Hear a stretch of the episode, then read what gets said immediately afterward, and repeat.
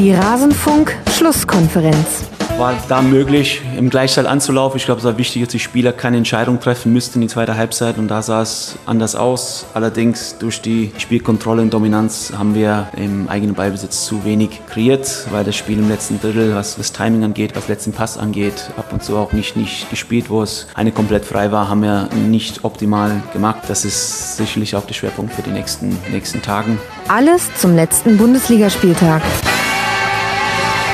Tja, manchmal, da kann es auch hilfreich sein, wenn die Spieler keine Entscheidung auf dem Feld treffen müssen. So war es zumindest bei der Partie zwischen dem VfL Bochum und dem VfB Stuttgart. Ihr habt gerade den VfB-Trainer Pellegrino Matarazzo gehört, wie er sich zu einer Umstellung geäußert hat in diesem Spiel, auf das wir heute blicken wollen. Natürlich, denn wir schauen ja auf alle Partien dieses sechsten Spieltags der Männerbundesliga. Und damit hallo und herzlich willkommen zu Rasenfunk Schlusskonferenz Nummer 332.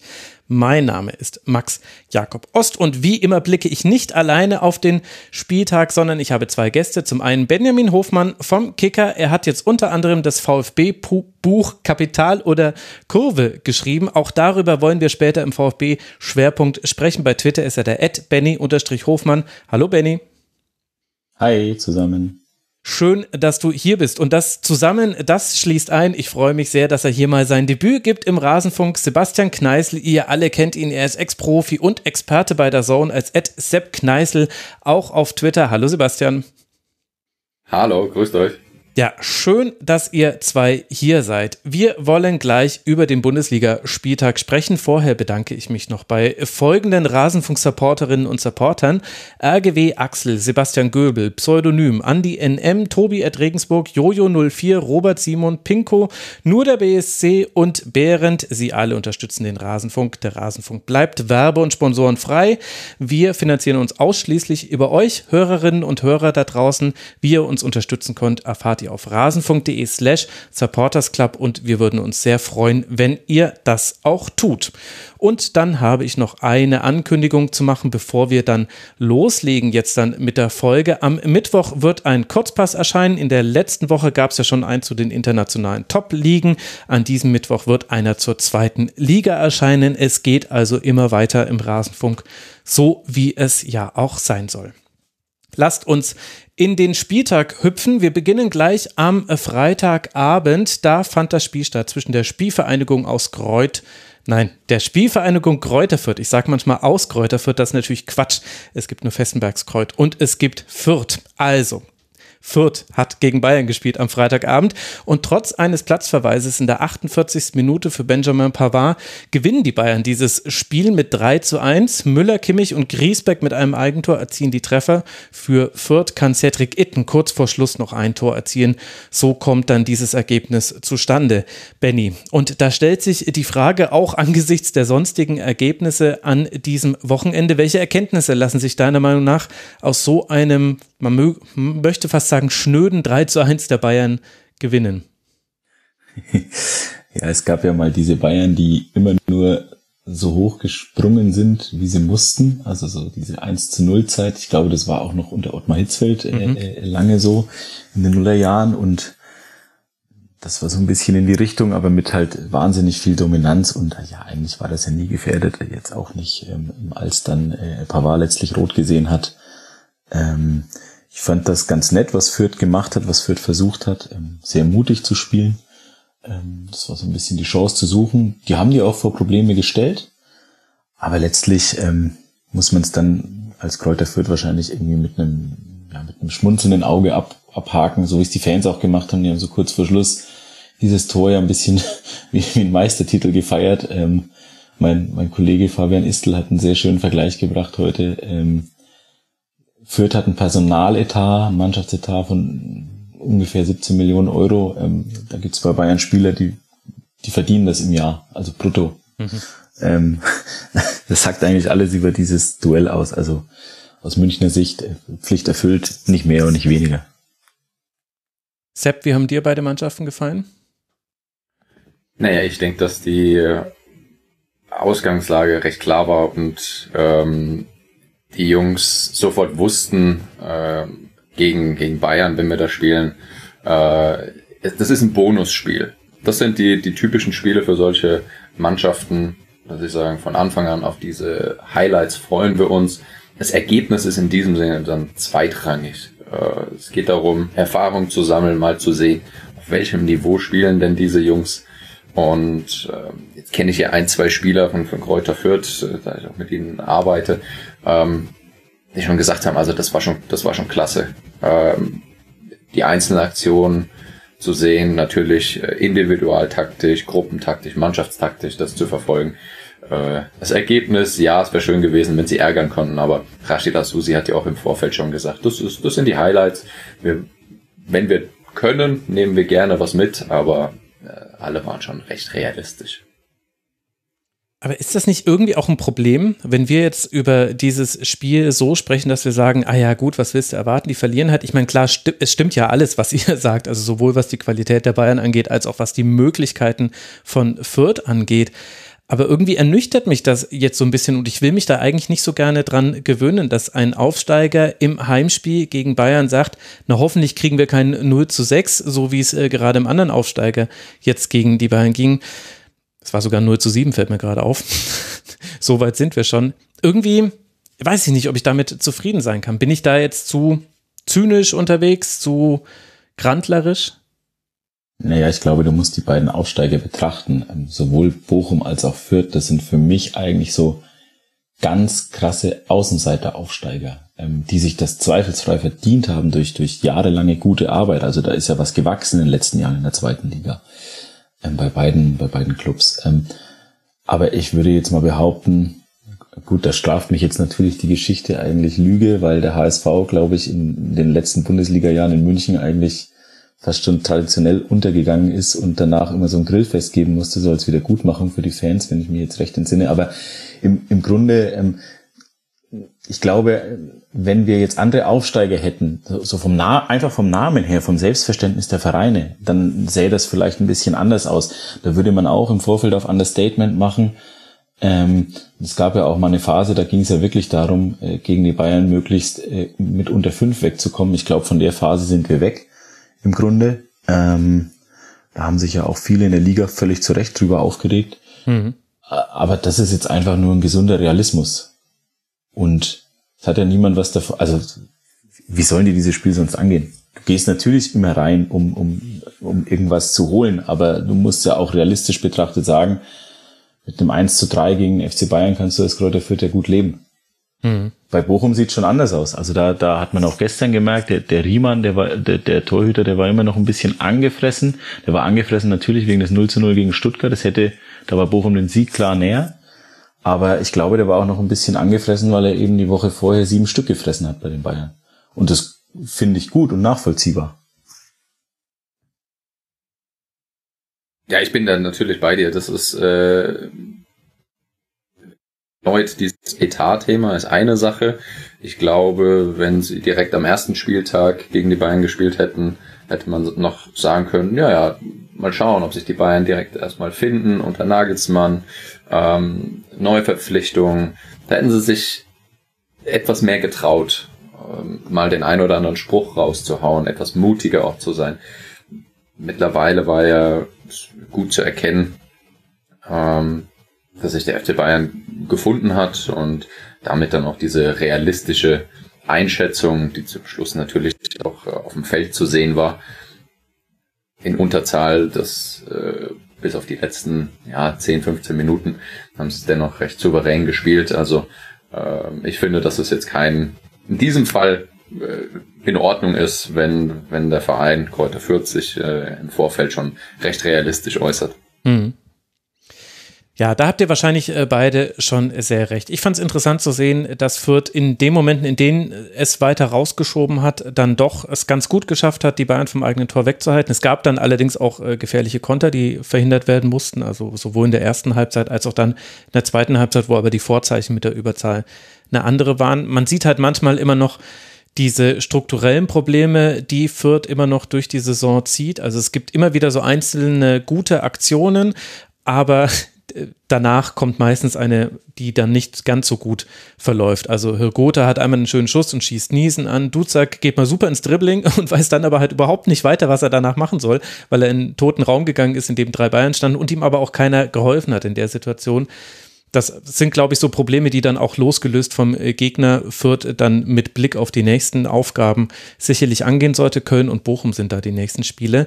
Noch ein Wort zu den Bayern. Benny, die haben mit Dreierkette gespielt. Zwischendurch war es fast so ein 3-1-6 mit Kimmich als dem Scharnierspieler zwischen den Dreien und den Sechsen. Sehr offensiv, hat man auch hin und wieder gemerkt. Und trotzdem haben wir ja auch schon festgehalten, es war ein routinierter und verdienter Sieg, aber jetzt nicht die große spielerische Offenbarung der Bayern. Wie hat dir die Dreierkette und generell diese Ausrichtung gefallen? Ja, war halt interessant, gerade mit der Ausrichtung Pavard, der, der ja sehr weit, extrem weit vorgeschoben hat äh, ähm, im Ballbesitz.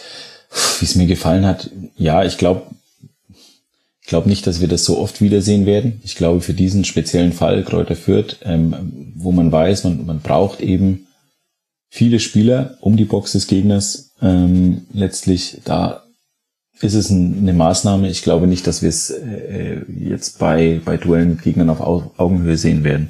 Ich, ich wollte zu Kräuter Fürth auch noch was sagen, ähm, weil du gesagt hast, ja, wenn sie rausgeschoben haben, ähm, dann dann hatten sie auch schon, also dann hatten sie ihre Situationen auch und dann hatten sie auch die Bayern weg vom Tor, das ist natürlich richtig. Aber man hat halt oft auch diese Gefahr gesehen. Also mhm. wo findest du dann die Balance? Weil den Bayern dann oft eben im Umschalten ein einziger Pass gereicht hat. Ähm, ähm, ne, um sich aus, aus, einem, aus einem Pressing zu aus einem Mittelfeldpressing zu lösen und dann wirklich in die Tiefe zu kommen, Gefahr zu, zu kriegen und so. Das ist halt sau schwierig einfach. Das ist dann wirklich die ganz hohe Kunst gegen so eine individuell stark besetzte Mannschaft. Und ich, ich finde, sie haben es trotzdem führt wirklich über weite Strecken echt gut hinbekommen. Also mich hat's eigentlich positiv überrascht von vierter Seite. Vielleicht das noch also als äh, dem Hutzieher sozusagen. Ich finde, dass bei Gräuter Fürth äh, sich ein kleiner Wandel natürlich auch mit den Ergebnissen äh, gezeigt hat. In der letzten Saison natürlich auch sehr, sehr intensiv, sehr spielstark ähm, das gemacht zu haben. Und jetzt merken sie, oh hoppla, das ist die erste Liga. So, und wir müssen es etwas anders angehen. Und wir sehen vermehrt auch mal lange Bälle, wie du sagst, mit einem ja. langen Ball ähm, sich zu lösen.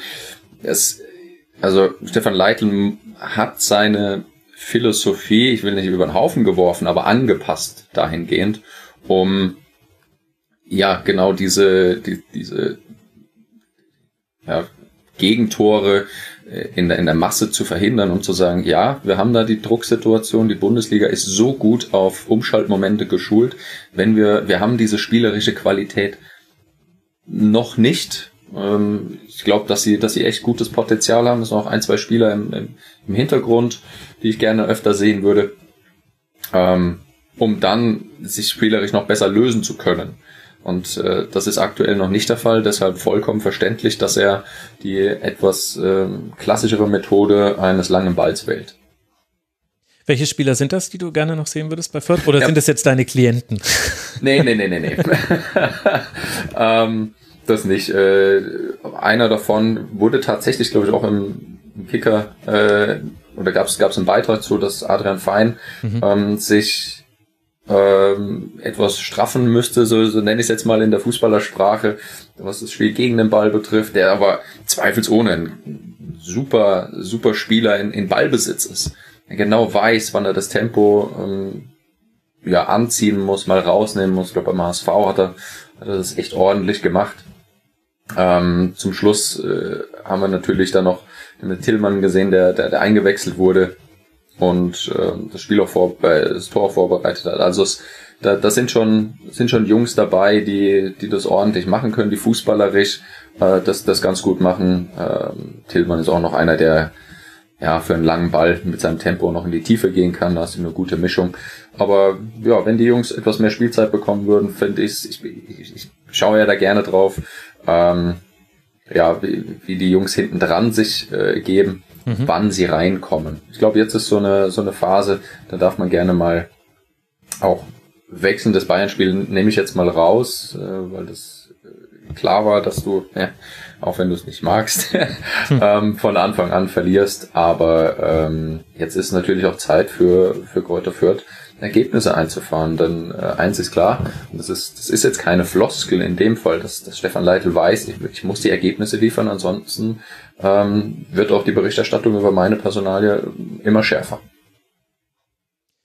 Ein Punkt hat die Spielvereinigung aktuell nach sechs Spielen. Der nächste Gegner, ich habe ihn schon genannt, auswärts Köln, dann zu Hause Bochum. Vor allem dieses Bochum-Heimspiel wird schon heiß erwartet von allen Fürth-Fans, die mir bekannt sind. Unter anderem, weil ja immer noch das Thema erster Heimsieg in der ersten Bundesliga aussteht für die Spielvereinigung. Für den FC Bayern geht es jetzt weiter zu Hause gegen Dynamo Kiew und dann zu Hause gegen die Eintracht aus Frankfurt. Die Bayern, sie konnten sich absetzen mit diesem Dreier. Sie sind als eine von zwei Mannschaften noch ungeschlagen in dieser bisherigen Bundesliga-Saison. 23 zu 5 Tore sprechen dann auch eine deutliche Sprache. Und nach diesen beiden Spielen gegen Kiew und gegen die Eintracht aus Frankfurt wird Bayern gegen den aktuell Tabellenzweiten spielen, nämlich gegen Leverkusen. Und das ist dann auch einer der Beteiligten der nächsten Partie, über die wir sprechen wollen. Eine Partie, in der letztlich ein Tor den Unterschied macht zwischen Leverkusen und Mainz. Und mal wieder ist es Florian Wirtz, der es schießt, als jüngster Spieler der bisherigen Bundesliga-Geschichte, der zehn Treffer macht. Mainz hat vor allem hinten raus zwar auch noch eine große Chance, aber Radetzky hält dann für Leverkusen den Dreier fest. Sepp, wie haben dir beide Mannschaften gefallen?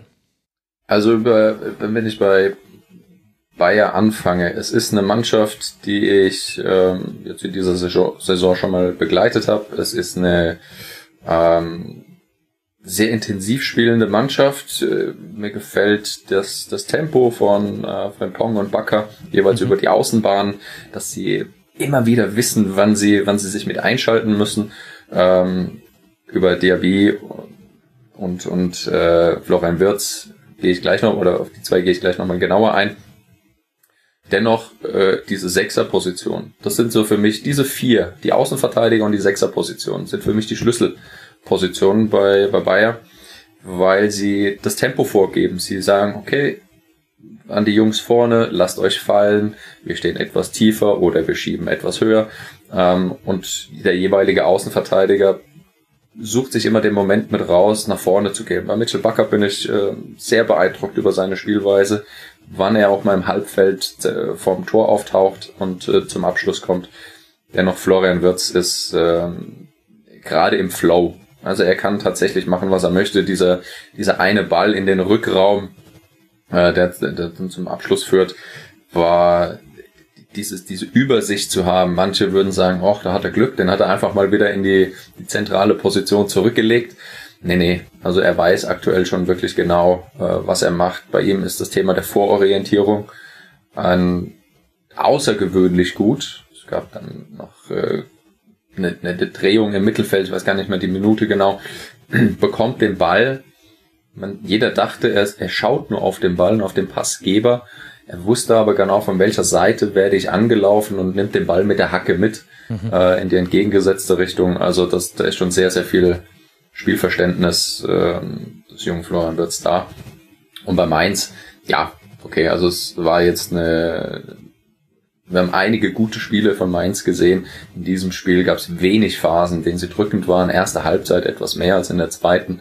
Ähm, bin sehr beeindruckt, bin öfter beim, beim Training mal äh, ich wohne ja in der Nähe und, und schaue da mal vorbei. Aber die, die Stimmung ist natürlich äh, top. Ich kann auch verraten, mein Friseur ist in Mainz und den, dem einen oder anderen Jetzt Spieler laufe ich da schon mal über den Weg. Also sind dann natürlich auch immer wieder spannende Gespräche und alle schwärmen natürlich von Boss Svensson.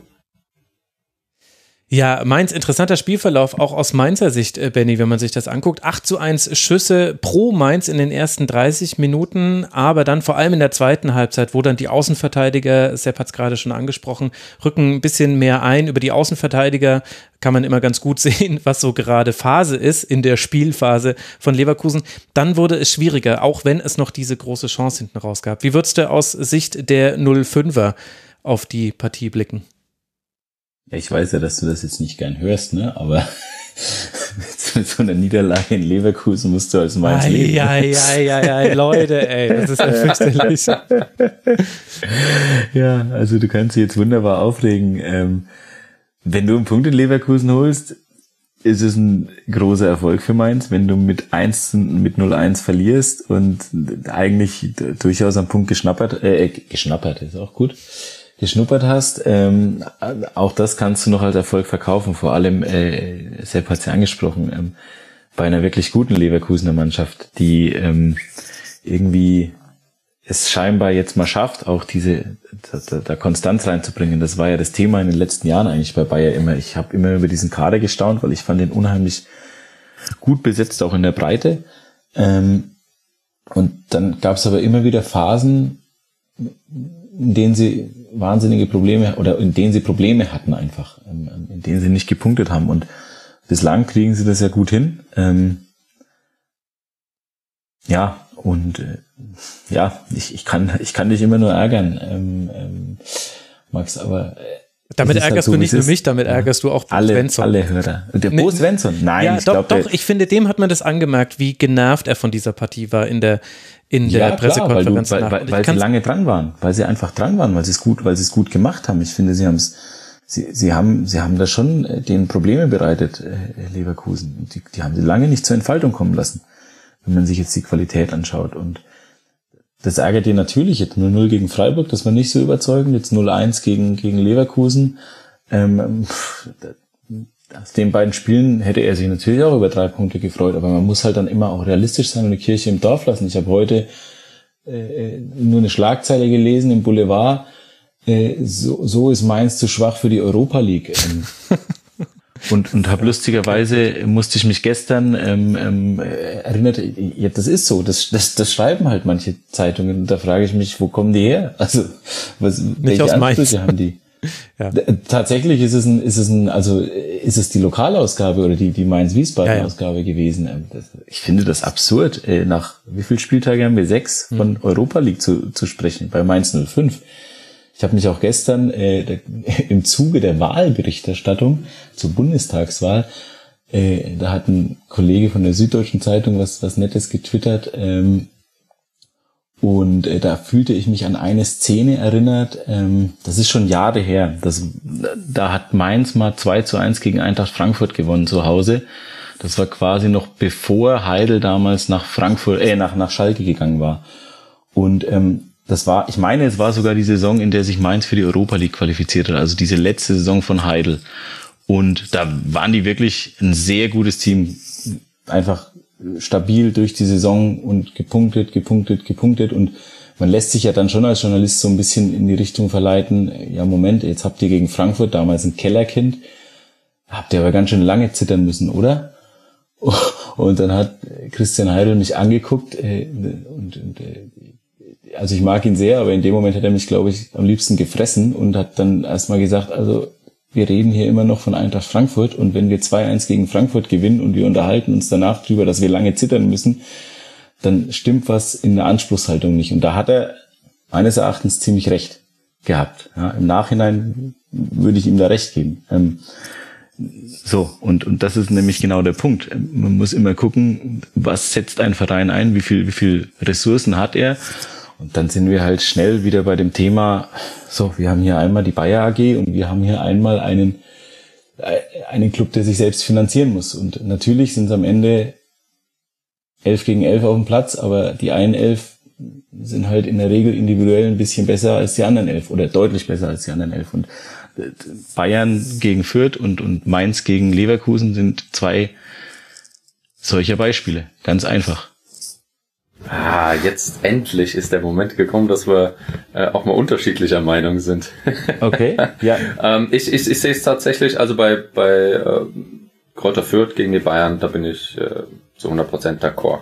In Mainz, da sehe ich tatsächlich den Unterschied nicht, nicht ganz so dramatisch, sondern da auch aufgrund des, äh, ja, das schlimme Wort Momentum, äh, beziehungsweise auch Flow einer Saison und der, der Entwicklung unter Bo Svensson kann ich mir sehr gut vorstellen, dass es äh, in der Analyse danach, äh, ich habe morgen wieder ein ähm, Friseurtermin, dann werde ich mehr erfahren.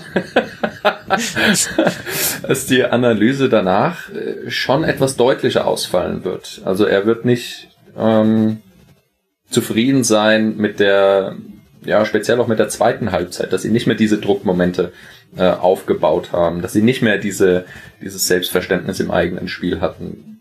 Also speziell nach der Halbzeit. Ähm, da kann ich mir sehr gut vorstellen und äh, das gefällt mir nicht immer, dass es so, ja, so Schlupflöcher gibt, dass man sagt, ähm, diesem Fall Mainz für mich ein etablierter Erstligist, der das wirklich ordentlich macht. Etat ist eine Sache, aber manchmal darf man auch sagen, ja, das war jetzt nicht gut von uns und ähm, da hätten wir uns schon mehr ausgerechnet.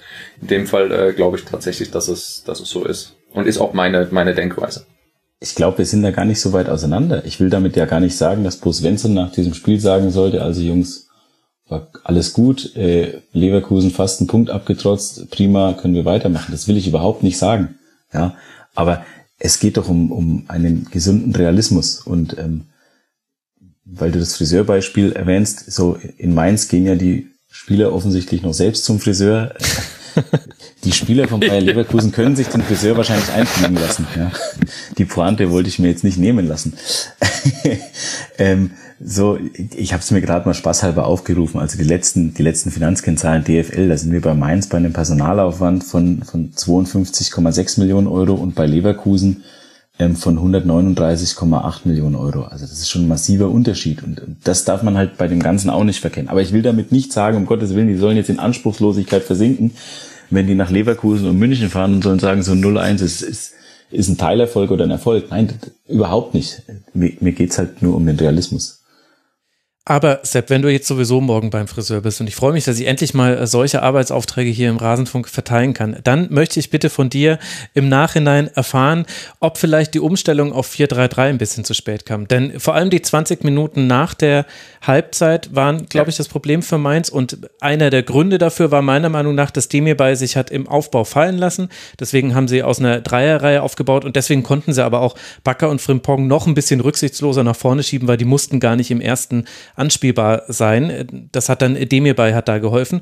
Und da hatte Mainz dann einfach mit dem Zweier anlaufen Probleme. Also Onisivo und Burkhardt hingen da meiner Meinung nach völlig in der Luft. Oder, also, das hört sich jetzt so an, als hätten sie was falsch gemacht, aber du bist halt in Unterzahl. Also damit ist quasi, damit kannst du gar nicht mehr hoch anlaufen. Dementsprechend stand Mainz auch viel, viel tiefer dann in dieser Phase des Spiels. Und ich hatte das Gefühl, neben all den anderen Diskussionen, die ja auch richtig sind, und man, natürlich muss man auch sagen, da kommt dann Adli rein und macht ein super Spiel. Hincapie jetzt auch schon wieder nach einer Einwechslung gut gespielt. Also die Qualität ist natürlich auch da. Wirtz und Diaby haben wir ja schon angesprochen. Aber ich finde, es gibt schon auch dieses taktische Moment, wo man die Frage stellen kann, hätte vielleicht nicht Mainz 05 da schneller reagieren sollen auf diese leichten Anpassungen bei Leverkusen?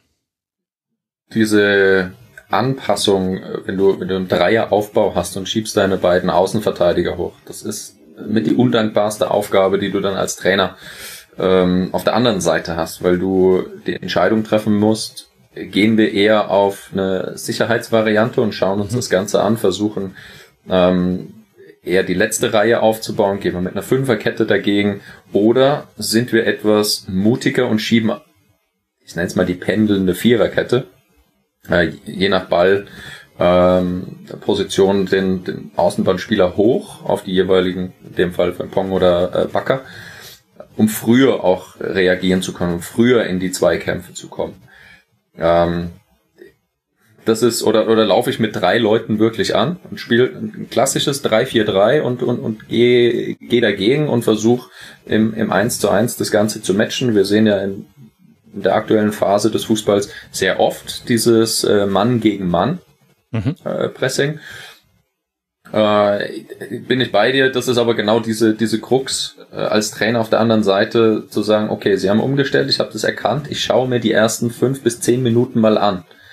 Und äh, oftmals ist es dann schon so, okay, ähm, was mache ich jetzt? Also ich muss mich auch mit meinen äh, dem Co-Trainer oder mit dem Trainerstaff beraten und da passiert schon so, so viel in dieser Phase auf dem Spielfeld. Ähm, äh, aber schwierige Entscheidung. Da möchte ich mir auch gar nicht anmaßen, da jetzt äh, zu sagen, ah, der hätte so umstellen müssen und so. Das ist in, logischerweise im Nachgang ähm, deutlich einfacher zu analysieren. Äh, ich bin dennoch ein Freund immer davon, mutig Fußball zu spielen. Wir hören dieses Wort sehr oft, äh, um, um schneller im Mittelfeld in die, in die Zweikämpfe zu kommen. Normalerweise ist ja Svensson auch ein, wahnsinnig mutiger Trainer oder ein, ein Trainer, der das gerne ähm, ähm, auch ähm, ja, fordert, einfordert von seiner Mannschaft. Klar, das bietet halt Chancen und Risiken, so eine Umstellung.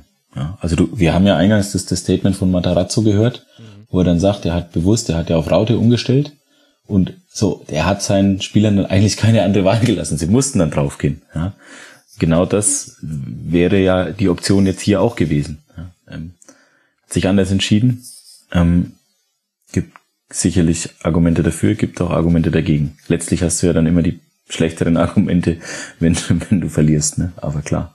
Ja, beziehungsweise ich finde es halt jetzt gar nicht so sehr für dieses Spiel interessant, weil das ist jetzt gespielt und äh, das stimmt ja, dass im Nachhinein sind wir alle super schlau und können genau sagen, ich finde es äh, interessant eben für die nächsten Partien, in denen sowas passiert. Also ich gucke dann immer ganz gerne, äh, gibt es dann in der Zukunft Partien, wo sich anders entschieden wird bei ungefähr vergleichbaren Gegnern. Das finde ich interessant und da kann man dann wahrscheinlich dann im Nachhinein dann auch etwas über diese Partie lernen. Jetzt sprechen wir aber schon so lange über dieses Spiel, dass wir vielleicht an der Stelle die Diskussion auch zumachen. Leverkusen wird jetzt dann bei Celtic Glasgow spielen und dann bei Arminia Bielefeld, bevor es dann eben gegen den FC Bayern geht. Die Leverkusener gerade auf Rang 2 mit drei Punkten Rückstand. Für die Mainzer geht es jetzt dann weiter zu Hause gegen Union Berlin, bevor man zu Borussia Dortmund reist. Bei Mainz auch alles wunderbar. Zehn Punkte nach sechs Spielen, drei Siege, ein Unentschieden, zwei Niederlagen und, das gehört noch mit dazu, nur drei kassierte Tore. 6 zu 3 ist die Tordifferenz vom ersten FSV aktuell. Das zeigt ja die bisherige Schwerpunktsetzung auch schon ganz gut und das ist ja auch eine sehr hohe Qualität. Dann wollen wir über eine der Mannschaften sprechen, die es ebenfalls, nee, nicht ebenfalls, die es nicht geschafft hat zu gewinnen. Wir sind jetzt bei den Mannschaften angelangt, die eben verloren haben und deshalb den Abstand zur Tabellenspitze vergrößert haben lassen. Dazu gehört der VfL Wolfsburg. Die sind angetreten in Hoffenheim die ihrerseits mit dem 3 zu 1 jetzt den ersten Heimsieg in dieser Saison einfahren konnten. Zuerst liegt Hoffenheim zurück nach einem Treffer von Baku in der 25. Minute, aber noch vor dem Halbzeitpfiff kann Kramaric, ja endlich Kramaric per Kopf nach Ecke ausgleichen. Dann treffen noch Baumgartner in der 73. und Schaderabek in der 81. Minute und so gewinnt die TSG dieses Spiel. Benny, wie würdest du jetzt dann diese Partie einordnen? Ist das ein gerechtfertigter Sieg gewesen? Wie kam er zustande und wie hoch würdest du ihn hängen? Ja, gerechtfertigt war er. Wie kam er zustande? Ähm, hm. Durch den Psycholo durch den zum psychologisch günstigen Zeitpunkt äh, gefallenen Ausgleich. Der hat da wirklich eine Rolle gespielt, meines Erachtens, kurz vor der Halbzeit. Ähm, also mich hat eigentlich keine der beiden Mannschaften mit Ball überzeugt in der ersten Hälfte. Äh, Hoffenheim hat eigentlich über rechts ausgerechnet der, der Matchwinner Kadarabe, der war in der ersten Halbzeit nicht gut, der war schlecht im Spiel, er macht dann auch noch, ist zu passiv vor dem 0-1 durch Baku, finde ich. Mhm. Ähm, da ging eigentlich nur was über links. Raum hat es gut gemacht, hat zwar das ein oder andere Mal die falsche Entscheidung dann getroffen, aber ist oft durchgebrochen, hat, hat permanent Stafil, äh, Stafilidis sage ich schon, äh, wie heißt er, äh, Adamian hinterlaufen. Das mhm. war gut, da hat er, da hat, da hat er viele Vorstöße gehabt. Wie gesagt, letzter Ball war optimierungsbedürftig. Ähm, so, und mit diesem Tor, mit diesem Ausgleich gab es so ein bisschen eine Wende bei Hoffenheim. Grillitsch kam, wurde ballsicherer, kam besser in die Partie, hat nicht mehr ganz so riskante Bälle nach vorne gespielt. Ähm, hat dann ein wahnsinnig schlechtes Stellungsspiel auch von, von Roussillon dann einfach mal genutzt für diesen Chipball, wo er Kaderabek in die Tiefe schickt. Das waren wirklich ein, zwei Aktionen, die dieses Spiel einfach gedreht haben. Also das hätte Wolfsburg nicht verlieren müssen, obwohl es nicht gut war. Sie haben solide gearbeitet, finde ich, aber das war jetzt nichts, wo man sagt, das war guter Fußball oder so. Also und, und das waren dann für mich die entscheidenden, die entscheidenden Momente in diesem Spiel. Also das, hätte auch beim 1-0 bleiben können, ähm, meines Erachtens es war jetzt nicht so, dass die TSG wahnsinnig dominant war, aber sie haben einfach wirklich auch mal eine gewisse Effizienz an den Tag gelegt. Das war in den letzten Jahren immer ein großes Thema in Hoffenheim. Ähm, Und ähm, das, das war so für die Gesamtstimmung auch sehr, sehr wichtig. Man hat so ein bisschen gemerkt, durch diesen Ausgleich ist auch so ein bisschen ja, der Knoten aufgegangen. Da, da, da fiel so relativ viel ab, weil ich glaube, wenn sie verloren hätten gegen Wolfsburg, ähm, dann wäre es richtig spannend geworden mit Blick auf die Länderspielpause, was mhm. Personalien angeht. Ja, ich fand auch, dass es ein Spiel war, wenn man sich ja klassisch die Statistiken anschaut, Ballbesitz ausgeglichen, ähm, bei den Pässen ausgeglichen, genau, also sprich die, die, die Passgenauigkeit ähm, sehr nah beieinander. Ähm, klar waren es dann, waren's dann die einzelnen, äh, logischerweise die Momente. Ich finde nur spannend, dass ähm, Sebastian Hoeneß, ihn kannst du in dieser Saison erst richtig bewerten. Also letzte Saison, ich durfte sie ja öfter an der Bundesliga und der Europa League begleiten. Die, die, die, die ja, Rahmenbedingungen, die sie ja hatten mit Anzahl verfügbarer Spieler, war ja jedes Mal unterschiedlich. Ähm, das ist in dieser Saison etwas besser, Gott sei Dank. Und ich finde, dass man trotzdem bei der, bei der TSG äh, ja diesen, diesen Schritt nach vorne sieht. Äh, mit ähm, eine Spielweise, zum Beispiel auch mal einen gechippten Ball Jetzt haben wir oftmals einen gechippten Ball hinter die Kette. Wie oft hören wir das äh, unter anderem auch von mir, den sogenannten Experten oder Kommentatoren äh, im Fernsehen. Ich finde, dass sie aber einen gechippten Ball dabei haben, der sehr spannend ist und das ist ein etwas höherer. Also wirklich ein hoch angespielter Ball hinter die Kette, gar nicht weit. Und dadurch, dass er ja länger in der Luft ist, gibt es dir automatisch aus TSG-Sicht mehr Zeit, um nachzurücken. Zum einen bei der, bei der Passabgabe ist er länger im, in der Luft und wenn er aufspringt, dadurch natürlich auch. Also du schaffst dir Zeit, um drauf zu gehen, um mal einen klassischen Drucklöser zu spielen. Ähm, nicht gerade so über den Kopf, Englisch gespielt und das macht die TSG sehr clever. Das sind so kleine Elemente, die Sebastian Hönes damit einbaut. Äh, letzte Saison haben sie schon angefangen, in dieser Saison ziehen sie es äh, weiterhin durch und äh, dennoch eben diesen ähm, Fortschritt zu haben bei, bei wenn ich mir diesen Außenbahnspieler-Raum anschaue, David Raum, dieser, der macht echt Spaß. Das ist eine clevere Verpflichtung. Ich glaube, die wurde schon im Januar getätigt. Äh, da waren sie sehr schnell unterwegs. Ähm, das war da schon klar.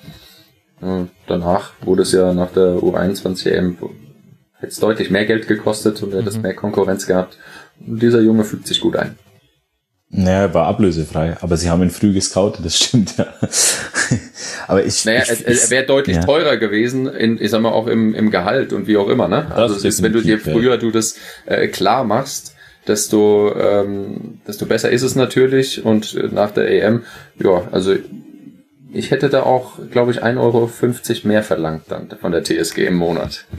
ja, sicher, sicher, aber man muss dazu auch sagen, sie hatten auf der linken Seite ähm, eigentlich nach dem Abgang von Schulz permanenten Problem und das haben sie versucht mit Staphylidis mhm. zu lösen und da war meines Erachtens schon ziemlich, also das war eigentlich abzusehen im Vorfeld, dass Staphylidis kein Hoffenheim-Spieler ist in dem Sinne der Ausrichtung.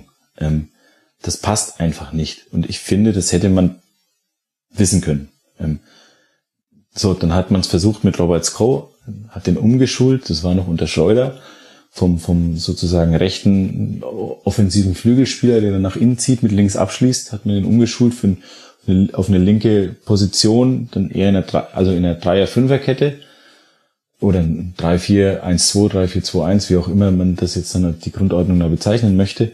Ähm, auch das war suboptimal und auch das war erkennbar eigentlich, dass das wahrscheinlich auf Dauer höchstens eine, eine, eine B-Lösung ist. Also wenn mal jemand ausfällt, dann hat man es mit Marco Jon versucht aus der eigenen Jugend, der es, finde ich, gut gemacht hat, ähm, der dann aber naturgemäß auch immer mal wieder, also der braucht halt einfach noch, ich glaube, der Junge ist 19, ähm, so, ich finde, es war erkennbar und es war bitter nötig, da was zu tun. Also dein Lob natürlich in, in Gottes Gehörgang, aber ähm, finde, die Position war recht lange suboptimal besetzt und jetzt hat man eine sehr gute Lösung gefunden, die ja auch noch Perspektive in der Entwicklung hat. Ich sehe die Entwicklung, ich bin da hundertprozentig bei dir, dass man Sebastian Hoeneß als Trainer erst in dieser Saison richtig bewerten kann, weil aufgrund der personellen Probleme in, in der letzten Saison, aufgrund der vielen Covid-Infektionen und Verletzten und, und der, der, des Reisestresses durch die Europa League, Ähm, das ist das eine. Das andere ist aber, und deswegen habe ich das gesagt, ähm, mit der Länderspielpause, ähm, es geht ja immer darum, wer bewertet. Und ähm, da gibt es dann schon gewisse Unterschiedlichkeiten oder gewisse Unterschiede in der Lesart. Also der, der, der Mäzen ähm, kann auch mal ähm, die Hand relativ schnell am, am, am, am Schalter haben. Ne? Das ist so mein Eindruck. Und ich glaube, wenn man so ein bisschen reinhört, ähm, dann, dann das hätte schon interessant werden können oder spannend werden können. Aber jetzt haben sie gewonnen. Jetzt. Dann, ne, ja, du, du weißt, ja, ja, wie das ja, ist, ja, Max. ja, ja, Also natürlich, klar, wenn klar. Du, wenn du, so, jetzt haben sie in Stuttgart, das, sie kommen jetzt mit Auftrieb. VfB hat eine schwierige Phase, denen fehlen zwei extrem wichtige oder die wichtigsten Offensivspieler noch länger. Ähm, in Bochum, das war auch nicht überzeugend. Also das wird jetzt, VfB hat, hat mehr Druck auf jeden Fall. Ja?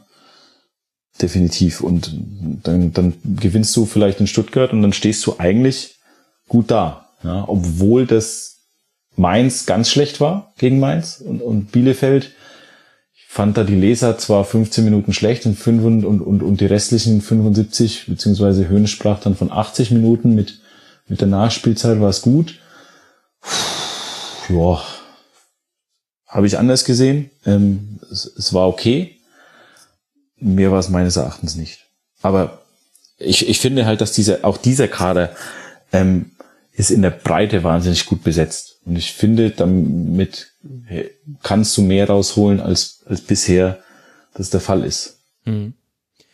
Acht Punkte hat die TSG aktuell, zwei Siege, zwei Unentschieden, zwei Niederlagen. Ich finde, eine ganz ähnliche Argumentation kann man durchaus auch beim VfL Wolfsburg aufmachen. Ich fand es auffällig, dass Marc van Bommel auf die Frage, man habe jetzt ja zum ersten Mal drei Spiele ohne Sieg, also 0 zu 0 in Lille, 1 zu 1 gegen die Eintracht aus Frankfurt und jetzt eben dieses 1 zu 3. Man habe das ja zum ersten Mal erlebt, wie er das werten würde. Und da ist er ganz schön in die Offensive gegangen und hat auch da das Thema Erwartungshaltung aufgemacht. Und man müsse immer noch sehen, man sei der VfL, man könne jetzt nicht jeden Gegner besiegen. Und da hat er natürlich recht. Und wir wollen jetzt auch nicht wirklich nach jeder Niederlage den Stab über Leute brechen, aber ich muss sagen, diese Partie vom VfL hat mich schon so ein bisschen ratlos zurückgelassen. Man hatte wirklich einen sehr guten Beginn, hat die TSG kaum ins Spiegel lassen, dann aber doch nach dem 1 zu 0, so ganz habe ich es nicht verstanden, dann lief es schon auf dieses 2 zu 1 jetzt nicht zu, aber Hoffenheim war viel, viel besser in der zweiten Halbzeit, fand ich, in der Art und Weise, wie man den Ball auch mal ins Angriffsdrittel bekommen hat. Und darauf hat der VfL aber dann erst nach dem Rückstand reagiert also ich fand irgendwie, Sepp, da wird mich deine Meinung jetzt zu interessieren, zwar ein seltsamer Auftritt von Wolfsburg und ohne dass man jetzt sagen muss, weil Niederlage ganz schlimm und so weiter, habe ich das Gefühl, die haben noch nicht zu einer Stabilität gefunden, dass die einfach mal 90 Minuten in Anführungszeichen einfach mal ein Spiel durchziehen können. Also ich finde auch die ähm, wichtige Message dahinter ist jetzt, wie geht das Mark van Bommel an? Das ist jetzt genau diese, diese Phase, äh, im Erfolg ist es sehr einfach, deine, deine Punkte zu kommunizieren und sich dafür feiern zu lassen. Zweifelsohne macht er das äh, auch hier sehr gut, dass ich äh, ein bisschen Einblick in die, in die Trainingsarbeit habe. Er versucht, das, was er ja auch gesagt hat, mit viel mehr Kurzpässen zu, zu spielen, das schon auch ins, äh, ins Warm-up mit einbaut, das unter anderem bei, bei Glasner in der letzten äh, in der letzten Phase dann nicht mehr der Fall war. Äh, das, das sind schon alles Punkte, die greifen. Wie ist es aber, wenn du unentschieden spielst, wenn man eigentlich denkt, na, das Spiel hättest du schon gewinnen können oder du eben verlierst. Realistisch, ja, okay. Ich mag dieses Wort nicht ganz so sehr, habe da glaube ich heute schon ein, zwei Mal gemerkt. Ähm, ich nehme immer gerne den Flow mit, um, um, um Dinge ähm, äh, natürlich auch zu, zu transportieren außer bei Kräuter Fürth. Da soll jetzt nicht despektierlich klingen, aber das, das war eine klare Sache. Ähm, und bei, bei Marc von Bommel ist es jetzt tatsächlich so, äh, habe auch da einen besseren Kontakt ins, ins, ins Trainerteam, ähm, dass sie nicht zufrieden waren äh, von der Griffigkeit. Also dass sie schon gesagt haben, wir haben diese äh, viele Zweikämpfe hergeschenkt, äh, viele einfache Ballverluste wieder gehabt, die, die, die so ähm, nicht zu erwarten waren. Und äh, jetzt ist es wichtig, natürlich äh, das schnellstmöglich anzusprechen, denn natürlich wollen sie oben dabei bleiben. Natürlich wollen sie sich da oben festsetzen. Sie, der, der eigene Anspruch ist, denke ich mal, so zwischen fünf bis acht roundabout und alles, was darüber ist, nehmen sie, nehmen sie dann gerne mit. Ähm, so wird es zumindest kommuniziert. Aber dennoch diese, glaube im Kicker was, ne? Das mit Geschenkpapier äh, betitelt, die Gegentreffer. Ähm, das, äh, dem, dem stimme ich auch sehr gut zu. Gut, dann sehen wir, wie sich das bei Wolfsburg entwickelt. Außer Benny hat äh, dazu noch eine Meinung. Nee, nee, ich habe dazu keine Meinung. Ich, ich fand es recht lustig, wie, oder ich fand es recht interessant, wie Van Bommel das in der Pressekonferenz gemacht hat. Das vielleicht noch zum, zum Abschluss. Hat ein Kollege also ein paar Fragen gestellt in die Richtung, so wie will man jetzt die Wende schaffen? Nach, ich glaube, also erste sportlich, sportliche Niederlage, drei nicht drei Nicht-Siege in Folge. Ähm, fand ich die Begrifflichkeit fand ich interessant mit der Wende. Ähm, aber ich fand auch bei Van Bommel, das war so ein bisschen der Unterschied äh, zwischen zwischen Van Bommel und und Hoeneß auch auf dem Podium. Ähm, ähm, also das bitte gar nicht negativ irgendwie gegenüber Sebastian Hoeneß verstehen, aber man hat bei Van Bommel einfach diese Gefuchstheit von keine Ahnung 20 15 Jahren äh, als Profi auf höchstem Niveau gemerkt so dieses Spiel mit Medien, ähm, das beherrscht er schon sehr, sehr gut, finde ich. Also das, das hat er ein, das, keine Ahnung, das hat mich, also das, das, das hat mich irgendwie gecasht. Hat jetzt überhaupt nichts mit dem Spiel zu tun, klar, aber so dieses Thema, weil da ist es gerade, da finde ich die Erwartungshaltung ähm, eben, also nicht zu hoch. Also wenn, wenn du sagst, Platz fünf bis acht können sie einlaufen, das, das fände ich, wenn du als Wolfsburg Achter wärst, pff, fände ich zu wenig bei den Möglichkeiten, die sie haben, meines Erachtens. Und auch wenn du Siebter wirst, ist es zu wenig. Ähm, und, und das hat er aber einfach schlau gemacht. Also eigentlich hat er dem Kollegen eine verbraten und hat es aber mit einem Lächeln so verpackt. Und, und mit einem gewissen Charme. Und da sieht man einfach diese Erfahrung im, im Spiel mit Medien, die spielt sicherlich auch eine Rolle beim, beim Trainer-Dasein. Ab nach außen und nach innen, glaube ich. Ich finde es ganz spannend, weil, also diese Formulierung mit der äh, Platzierung fünf bis acht habe ich eher aus Wolfsburgs Seite gehört. Ich bin ein Freund davon, ein klares Ziel vorzugeben und zu sagen, äh, wir nehmen uns den fünften Platz beispielsweise vor oder wir wollen wirklich, äh, keine Ahnung, die, die, den vierten, dritten, zweiten, ersten Platz äh, haben. Ich, klar, muss es in der Saison, gibt es verschiedene Phasen, damit musst du umgehen. Äh, es ist mir generell zu schwammig öfter äh, formuliert. Das ist aber ein generelles Thema. Ähm, jeder möchte so ein bisschen sein Hintern retten, äh, um zu sagen, ich gebe mir da mal eine, eine kleine, einen kleinen Puffer. Nee, seid doch mal etwas klarer. Und ich finde, dass wir in, in, in Deutschland gerne das Positive noch stärker hervorheben dürfen weil die Jungs das echt gut machen. So ist auch mein Ansatz beim Kommentieren. Auf der anderen Seite äh, wirklich auch gerne sachliche Kritik üben und die auch personenbezogen machen. Das äh, finde ich ist äh, generell eine, eine Entwicklung, die ich gerne sehen würde, damit wir wie gesagt, sachlich ist das übergeordnete Wort, damit wir da mit deiner auf Augenhöhe ähm, damit wir da auf einem ganz anderen Niveau miteinander sprechen können. Und äh, das ist eine ähm, deswegen sage ich auch in Wolfsburg bin ich voll bei dir, da, das sollte, also der achte Platz und der siebte und äh, definitiv ein No-Go, das wäre zu wenig. Mhm. Aktuell ist es ja der dritte. Also alles super beim VfL. Vier Siege, jetzt eben diese Niederlage, ein Unentschieden 8 zu 5 Tore, 13 Punkte. Es geht jetzt weiter zu Hause gegen Sevilla und dann gegen Borussia Mönchengladbach. Hoffenheim spielt jetzt dann, wie ihr vorhin schon gehört habt, beim VfB Stuttgart und dann zu Hause gegen den ersten FC Köln. Und mit Borussia Mönchengladbach sind wir auch bei unserer nächsten Partie angelangt, denn die Borussia, sie konnte gewinnen im Samstagabend Topspiel. Und das war puh, ereignisreich. Wo fängt man da an? Wo hört man auf? Also erstmal fehlen dem BVB Erling Holland und Marco Reus für das Spiel gegen Gladbach. Und so arg viel besser als mit dieser Nachricht ging es dann auch nicht weiter. In einer sehr hitzigen Partie geht Gladbach durch Zakaria in Führung und dann fliegt Moda Hut für sehr wenig, würde ich sagen, mit Gelb-Rot vom Platz. Benny, das bringt uns in die klassische SportjournalistInnen-Falle.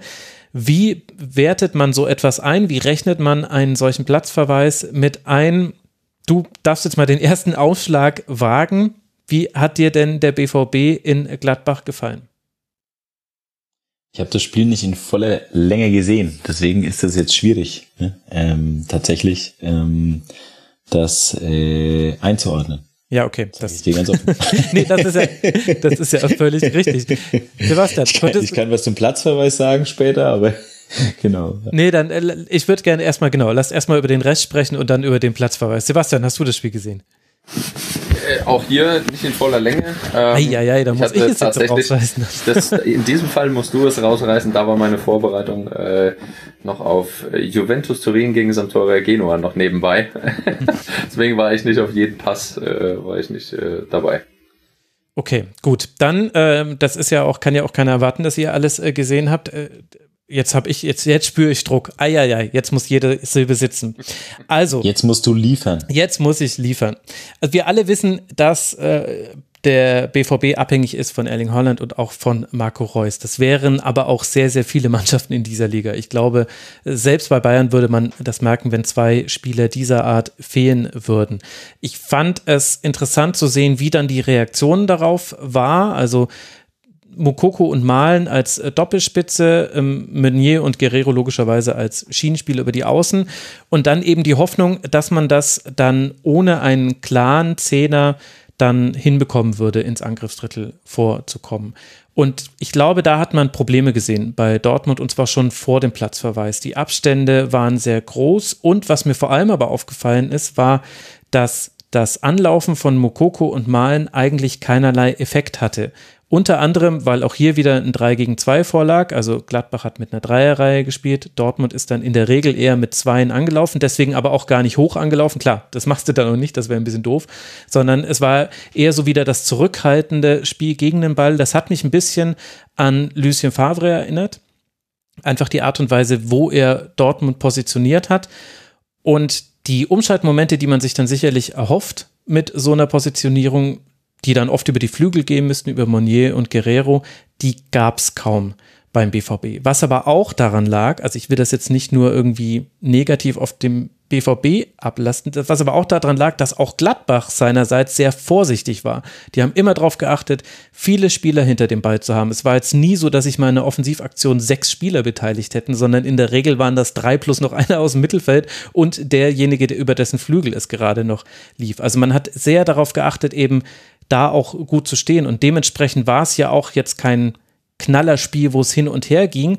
Und dementsprechend ist es auch schwierig, das zu werten jetzt beim BVB, weil erstmal hat auch Gladbach viel gut gemacht, wo auch andere Mannschaften jetzt nicht ein Füllhorn an Chancen herausgespielt hätten. Und dann kommt halt der Platzverweis. Da dürft ihr dann gleich noch eure Meinung äh, zu sagen. Ich, ich finde ihn sehr schwierig. Ich empfinde aber auch den Umgang damit ähm, nicht ganz so glücklich. Also es hilft jetzt auch nichts, wenn wir bei jedem Platzverweis immer dann gleich die große Frage aufmachen, ja, aber wo ist die Linie in der Bundesliga? Die wird es halt nie geben und die gab es halt ehrlich gesagt auch nie. Das finde ich, ich kann das nachvollziehen, dass Verantwortliche wie Marco Rose dann da zu Recht auch aus seiner Sicht diese Argumentation fahren. Ja, aber anderswo wird es nicht gepfiffen. Das stimmt, aber das bringt uns in der Einzelfalldiskussion nicht weiter und diese Linie wird es nie geben. Es wird nie so sein, dass alle Schiedsrichter gleich pfeifen. Das ist halt nun mal leider so, auch wenn es es schöner wäre, wenn es anders wäre. Aber das hat dann auch nicht unbedingt damit zu tun, dass da eine böse Macht dahinter steht oder die Schiedsrichter schlecht werden. Es ist einfach so, dass jeder Zweikampf, wenn wir das Spiel von unterschiedlichen Schiedsrichtern pfeifen lassen, dann bewerten die halt einfach anders. Das ist, das ist einfach so. Und das muss aber irgendwie auch dazugehören. Das ist halt Fußball. Aber die Probleme, die hatte Dortmund schon vorher. Nach dem Platzverweis wurden sie noch deutlicher. Und dann war es ein ereignisloses Spiel, was die Offensive angeht. Und was ich aber fast noch größeres Thema finde bei Borussia Dortmund ist, dass auch bestehende Probleme nochmal sichtbar waren. Also man hat immer noch Probleme bei Hereingaben in den Strafraum. Da gibt es immer wieder Ping-Pong-Szenen, nenne ich sie jetzt mal, gerade auch bei Standardsituationen. Und wenn man kein offensives Pressing macht, aus guten Gründen, dann finde ich, hat Dortmund immer noch Probleme, in die Balleroberung zu kommen und dann aber damit auch was zu machen. Also Bellingham war derjenige, der das am häufigsten hingekriegt hat. Der ist dann ganz oft ins Dribbling gegangen. Der hat den Ball über ganz weite Phasen getragen, weil er es auch musste. Und da sind aber dann auch Mokoko und Malen klar abgefallen in der in der offensiven Positionierung. Also da haben die auch viel zu wenig geholfen.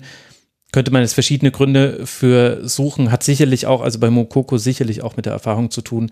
Und Malen hat mich da ein bisschen enttäuscht, muss ich sagen. Von dem hätte ich in so einem Spiel mehr erwartet. Das wäre jetzt mal so mein Take auf dem BVB. Damit sind wir ja auch schon mit den zehn Minuten durch. ähm, wie habt ihr denn den Platzverweis gesehen, Benny? Ja, das Grundanliegen finde ich nachvollziehbar und gut. Also Respekt einfordern also gegenüber also Respekt, den Schiedsrichter. Ja, ja, genau, Respekt. Ähm, gerade weil es halt auch um eine Sichtbarkeit der Geste ging. Ähm, das, das kann Sepp sicherlich noch besser sagen als, als eh, ehemaliger langjähriger Profi. Ähm, das eine ist das Gespräch. Ähm, da geht es sicher auch mal derbe zu. Ähm, und das andere ist halt eine Gestik, die dann natürlich auch die 21 anderen auf dem Platz, die auf der Bank und auch die Zuschauer mitbekommen. Also die bekommen sie ja, das bekommen sie ja definitiv mit, außer sie sind gerade am Bratwurststand, also nicht die Spieler, sondern die Zuschauer. Und äh, sowas kann die Stimmung dann zusätzlich aufheizen, meines Erachtens. Und insofern finde ich, finde ich sowas begrüßenswert, wenn sowas ähm, klar sanktioniert wird. Ähm, ich glaube, mit dieser doch relativ drakonischen Maßnahme dann ist er ein bisschen übers Ziel hinausgeschossen, weil Eitekin ja, wie ich finde, in meiner Wahrnehmung ist ein Schiedsrichter, der eigentlich nicht mal über die Sanktionierung kommen muss. Er, er hat natürlich den Vorteil seiner Körpergröße auch. Ähm, ähm, ne? Also da, das hinterlässt schon mehr Eindruck als jetzt ein, so ein 1,70 Stöpsel wie ich. Äh, würde ich jetzt mal den, den Vergleich ziehen, ähm, wenn er sich ein bisschen aufbaut von dem Spieler. So, also ich sehe es ein bisschen wie du, Max, glaube ich. Schwierig trifft's wahrscheinlich ganz gut. Ja. Aber straft mich Lügen. Vielleicht sagt Sepp ja jetzt, zwischen Schiedsrichtern und, und Spielern geht's immer total harmonisch zu und man, man macht sich gegenseitig Komplimente auf dem Platz, also ne, bei der bei der verbalen Kommunikation und nicht der nonverbalen Kommunikation. Ja. Straf mich bitte Lügen. also da gibt's einige Schiedsrichter, die sagen, mit dem Kneißl war es äh, früher nicht wirklich angenehm. Ja, das ist äh, ich war auch einer, der gerne mit dem Schiedsrichter diskutiert hat und ähm, Entscheidungen in Frage gestellt hat. Und nach dem Spiel haben wir immer gefragt, sag mal, warum machst du das denn? Es ist doch, es, es bringt doch auch gar nichts. Und ich hätte mir früher gewünscht, dass mir jemand mal noch mehr auf die Füße getreten hat. Und er hätte mir gesagt, so Sepp, also zum einen bringst du den Schiedsrichter nur noch gegen dich auf, es ist ein schlechtes Zeichen nach außen. Ähm, und, und, und, und unterlasse das bitte. Ich habe es dann ja, zum Ende meiner fußballerischen oder auf dem Platzkarriere dann äh, gelassen. Als, als Trainer war ich dann ähm, sogar ganz brav und äh, habe das dann auch verstanden, wie das, wie das Thema funktioniert. Und Motorhut, ich, ich finde, es, es ist vollkommen in Ordnung ähm, mit, dem, mit dem Platzverweis und dass wir diese Diskussion haben. Max, du hast die Linie angesprochen. Ja, die fehlt, die hat es noch nie gegeben, die wird es auch nie geben. In diesem Falle wäre es jetzt gut, äh, zu sagen, alles, was Abwinken betrifft und wildes Gestikulieren betrifft, ist automatisch eine gelbe Karte. Und nicht, äh, auch ist mal tagesformabhängig oder die Mannschaft hat gerade etwas mehr Stress, deswegen können wir die Situation verstehen. Ähm, dieses Wort Vorbildcharakter oder diese Vorbild zu sein für, für junge Menschen, auch für, für junge Fußballer da draußen oder Fußballerinnen, ist äh, immer wieder da und es reicht nicht als Spieler zu sagen, na, ich bin auf dem Fanfest, äh, äh, bin ich dabei oder ich mache meine Auftritte außerhalb des Platzes und bin nett und, und, und betone das, dass ich ein, ein Vorbild bin und mich daran halte. In diesen Stressmomenten muss ich es als Spieler lernen, ich muss mich im Griff haben. Es gibt Arten und, und, und verschiedene Wege, mit dem Schiedsrichter zu kommunizieren. Auch ähm, auf eine, auf eine konstruktive und auch kritikreiche Art und Weise. Aber dennoch, diese Körpersprache, die zieht sich durch und das wird sich, äh, das ist keine gute Entwicklung. Wir sehen das bei vielen Spielern, ähm, dass es grundsätzlich ein klares Foul öfter mal ist und es wird einfach mal auf gut Glück kritisiert oder sich rumgedreht und abgewunken. Keine gute Entwicklung, deshalb ist es für mich vollkommen in Ordnung, auch wenn der eine oder andere sagt, das ist zu viel ähm, des Guten gewesen bei Mats Hummels, wenn du die isolierte Situation siehst, sagst du, oh ja, hm, echt wenig, okay. Aber nein, das ist das falsche Zeichen nach außen, von daher bin ich ähm, bei dem Platzverweis vollkommen d'accord. finde ich ein guter Aspekt. Ich bin, ich bin da auch gespannt, wie das, wie das Kollektivgedächtnis der Bundesliga da funktioniert, weil ich kann mich dran erinnern, es gab die Linie Rudelbildung, ähm, Auslöser sofort zu bestrafen mit Geld. Ich weiß gar nicht mehr, in welcher Saison das war. Und das hat dann kurz und auch mittelfristig sehr gut funktioniert. Ich habe es jetzt in den letzten Monaten so ein bisschen aus den Augen verloren, aber ich, ich werde mal vermehrt darauf achten, ob das nach wie vor so sanktioniert wird, ob es gefühlt weniger geworden ist. Also jetzt auch langfristig, ähm, weil ich, ich finde, damals hat das sehr, sehr gut funktioniert ähm, ähm, mit dieser Sanktionierung der Rudelbildung. Und hm. bin mal gespannt, wenn, wenn das jetzt vielleicht durchgezogen wird. Ähm, ja, spannend. Ja, gut. Das eine ist quasi dann diese große Linie, ob es dann äh, ligaweit durchgezogen wird über eine ganze Saison hin. Das andere ist dann die Linie im Spiel. Und ohne jetzt, also jetzt wird mir der Schiedsrichterpart fast zu groß, aber ich kann schon auch nachvollziehen, dass äh, Borussia Dortmund-Fans da sehr unzufrieden sind, denn zum einen gab es in der zweiten Halbzeit dann klare Fouls, die nicht mit Karten belegt wurden und in der ersten Spielhälfte war es viel, viel strikter. Und zum anderen kann man auch die Argumentation fahren, es war eine hohe Aggressivität, auch gegenüber Dennis Eitekin im, Eitekin im Spiel. Und es ist dann auch legitim, dass er sich der dagegen wehrt.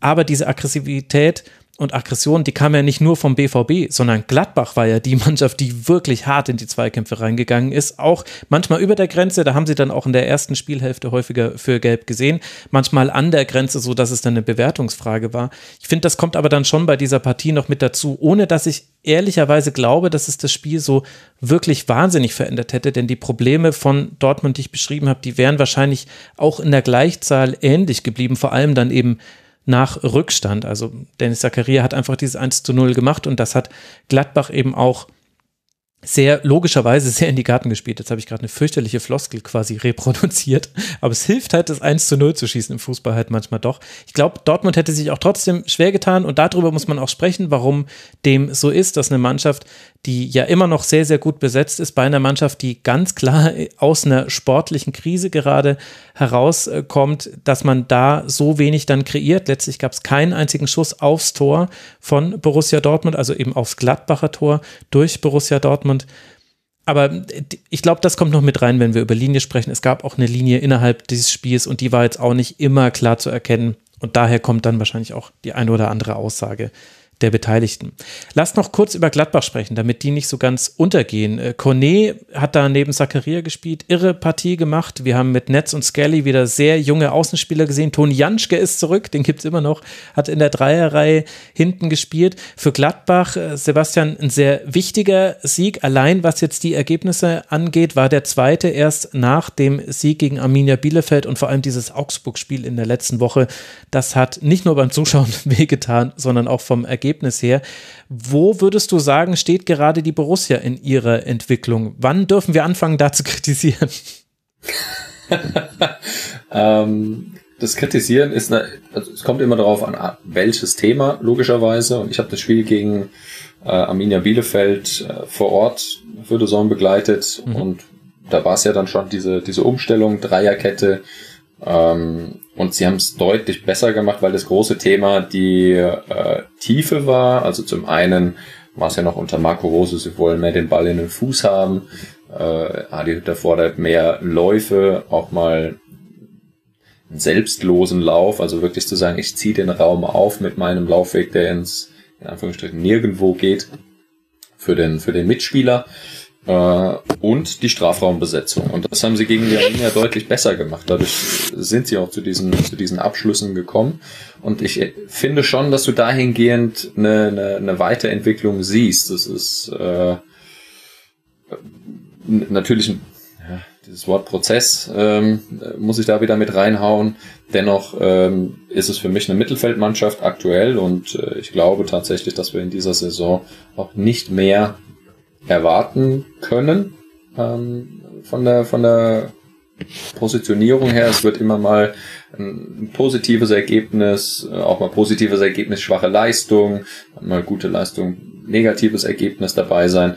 Äh, in diesem Fall sehe ich tatsächlich mit Skelly und ähm, vor allen Dingen Luca Netz, dass du Spieler entwickelst für die für die kommende Saison. Also ähm, das ist für mich bei Borussia Mönchengladbach eine Saison, in der sie das Ganze aufbauen und in der nächsten Saison kommen. Mhm. Benny, hast du einen Take zu Borussia Mönchengladbach? Höchsten Take zu Adi Hütter. das ist genau das. ja, das ist ja jetzt genau das, was, was ihr eigentlich braucht, dieses Wuchtige. Ähm, ich fand das in Frankfurt immer sensationell, auch wunderbar anzuschauen, wenn, wenn äh, Chaos, oder Chaos ist jetzt so, ne, Chaos ist so negativ behaftet, aber wenn, wenn eine Mannschaft von Adi Hütter es geschafft hat, dass beide Teams das Visier runterziehen und wirklich so einen offenen Fight gehen, dann konnten die wirklich jeder Mannschaft, jedem mhm. Gegner wahnsinnige Probleme bereiten. Gerade durch das, was du angesprochen hast, Sepp. Diese tiefe, diese Selbstlosigkeit auch, ja, vielleicht noch gepaart mit der Emotionalität, die das Frankfurter Publikum auch entwickeln kann. Ich glaube, in Gladbach kann das ähnlich sein. Ähm, und bin mir da noch nicht so sicher, ob das jetzt nur Mittelfeld werden wird. Ähm, ich traue denen schon zu, dass sie, die sind bescheiden reingekommen, aber Hütter hat auch immer wieder gezeigt in Frankfurt, dass sein Team dann ein wahnsinniges Selbstverständnis entwickeln kann, wenn die mal in, in, ins Laufen kommen. Und vielleicht ist jetzt so ein, so ein Thema, ähm, ähm, ne, du gewinnst gegen Borussia Dortmund, gegen, gegen ein Top-Team, vielleicht ist das jetzt gerade so eine oder kann so eine Initialzündung sein. Aber das ist halt jetzt wirklich so, so konjunktiv. Ja, aber gut. Hat jetzt auch keiner erwartet, dass du die Saison exakt vorhersagst. Es geht auf jeden Fall interessant ich habe dem weiter. VfB Stuttgart mal die Europa League prophezeit und dann sind sie abgestiegen. Seitdem treffe ich nur noch schwammige Prophezeiungen. Das ist fast allen von uns mal passiert. Ich habe mal Hertha auf 17 getippt und dann sind sie, ich weiß gar nicht, Achter oder so geworden und ich habe sie mal auf 8 getippt, dann sind sie 16. geworden. Also äh, da kann ich einfach nur raten, viel in Mikrofone sprechen und hoffen, dass sich das dann irgendwann versendet. Die, in der Quantität geht das irgendwann dann unter. Für Gladbach geht es interessant weiter, nämlich beim VfL aus Wolfsburg. Das wird das nächste Spiel sein, bevor man dann zu Hause gegen den VfB Stuttgart spielt. Borussia Dortmund trifft jetzt dann zu Hause auf Sporting Lissabon natürlich und dann zu Hause auf den FC Augsburg. Das sind die nächsten beiden Gegner für die Borussia aus Dortmund, die jetzt eben dann vier Punkte Rückstand auf den ersten, den FC Bayern München hat. Es gibt noch eine Mannschaft, die da oben gerne reingehören wollen würde, es aktuell aber noch nicht tut. Aber immerhin, man konnte jetzt mal gewinnen und das sehr deutlich. Ich spreche natürlich von Raba Leipzig. Und was haben die für eine Klatsche gegen Hertha BSC auf dem Platz gezaubert? Die Berliner hatten keine Chance, verlieren nach Toren von Nkunku, Pausen, Mukiele, Forsberg, noch einmal Nkunku und Haidara mit 0 zu 6. Dazu gibt es die etwas kuriose Statistik. Immer wenn Hertha BSC in einer Saison 0 zu 6 verloren hat, dann sind sie in ihrer bisherigen Vereinsgeschichte dann auch abgestiegen am Ende dieses Jahres. Jetzt wollen wir mal nicht hoffen, dass es gleich so schlimm äh, kommt. Aber Sebastian, was fängt man jetzt an mit so einer deutlichen Niederlage, die sich ja bei Hertha jetzt auch aufsummieren? Also wir hatten ja auch schon mal eine sehr deutliche gegen den FC Bayern.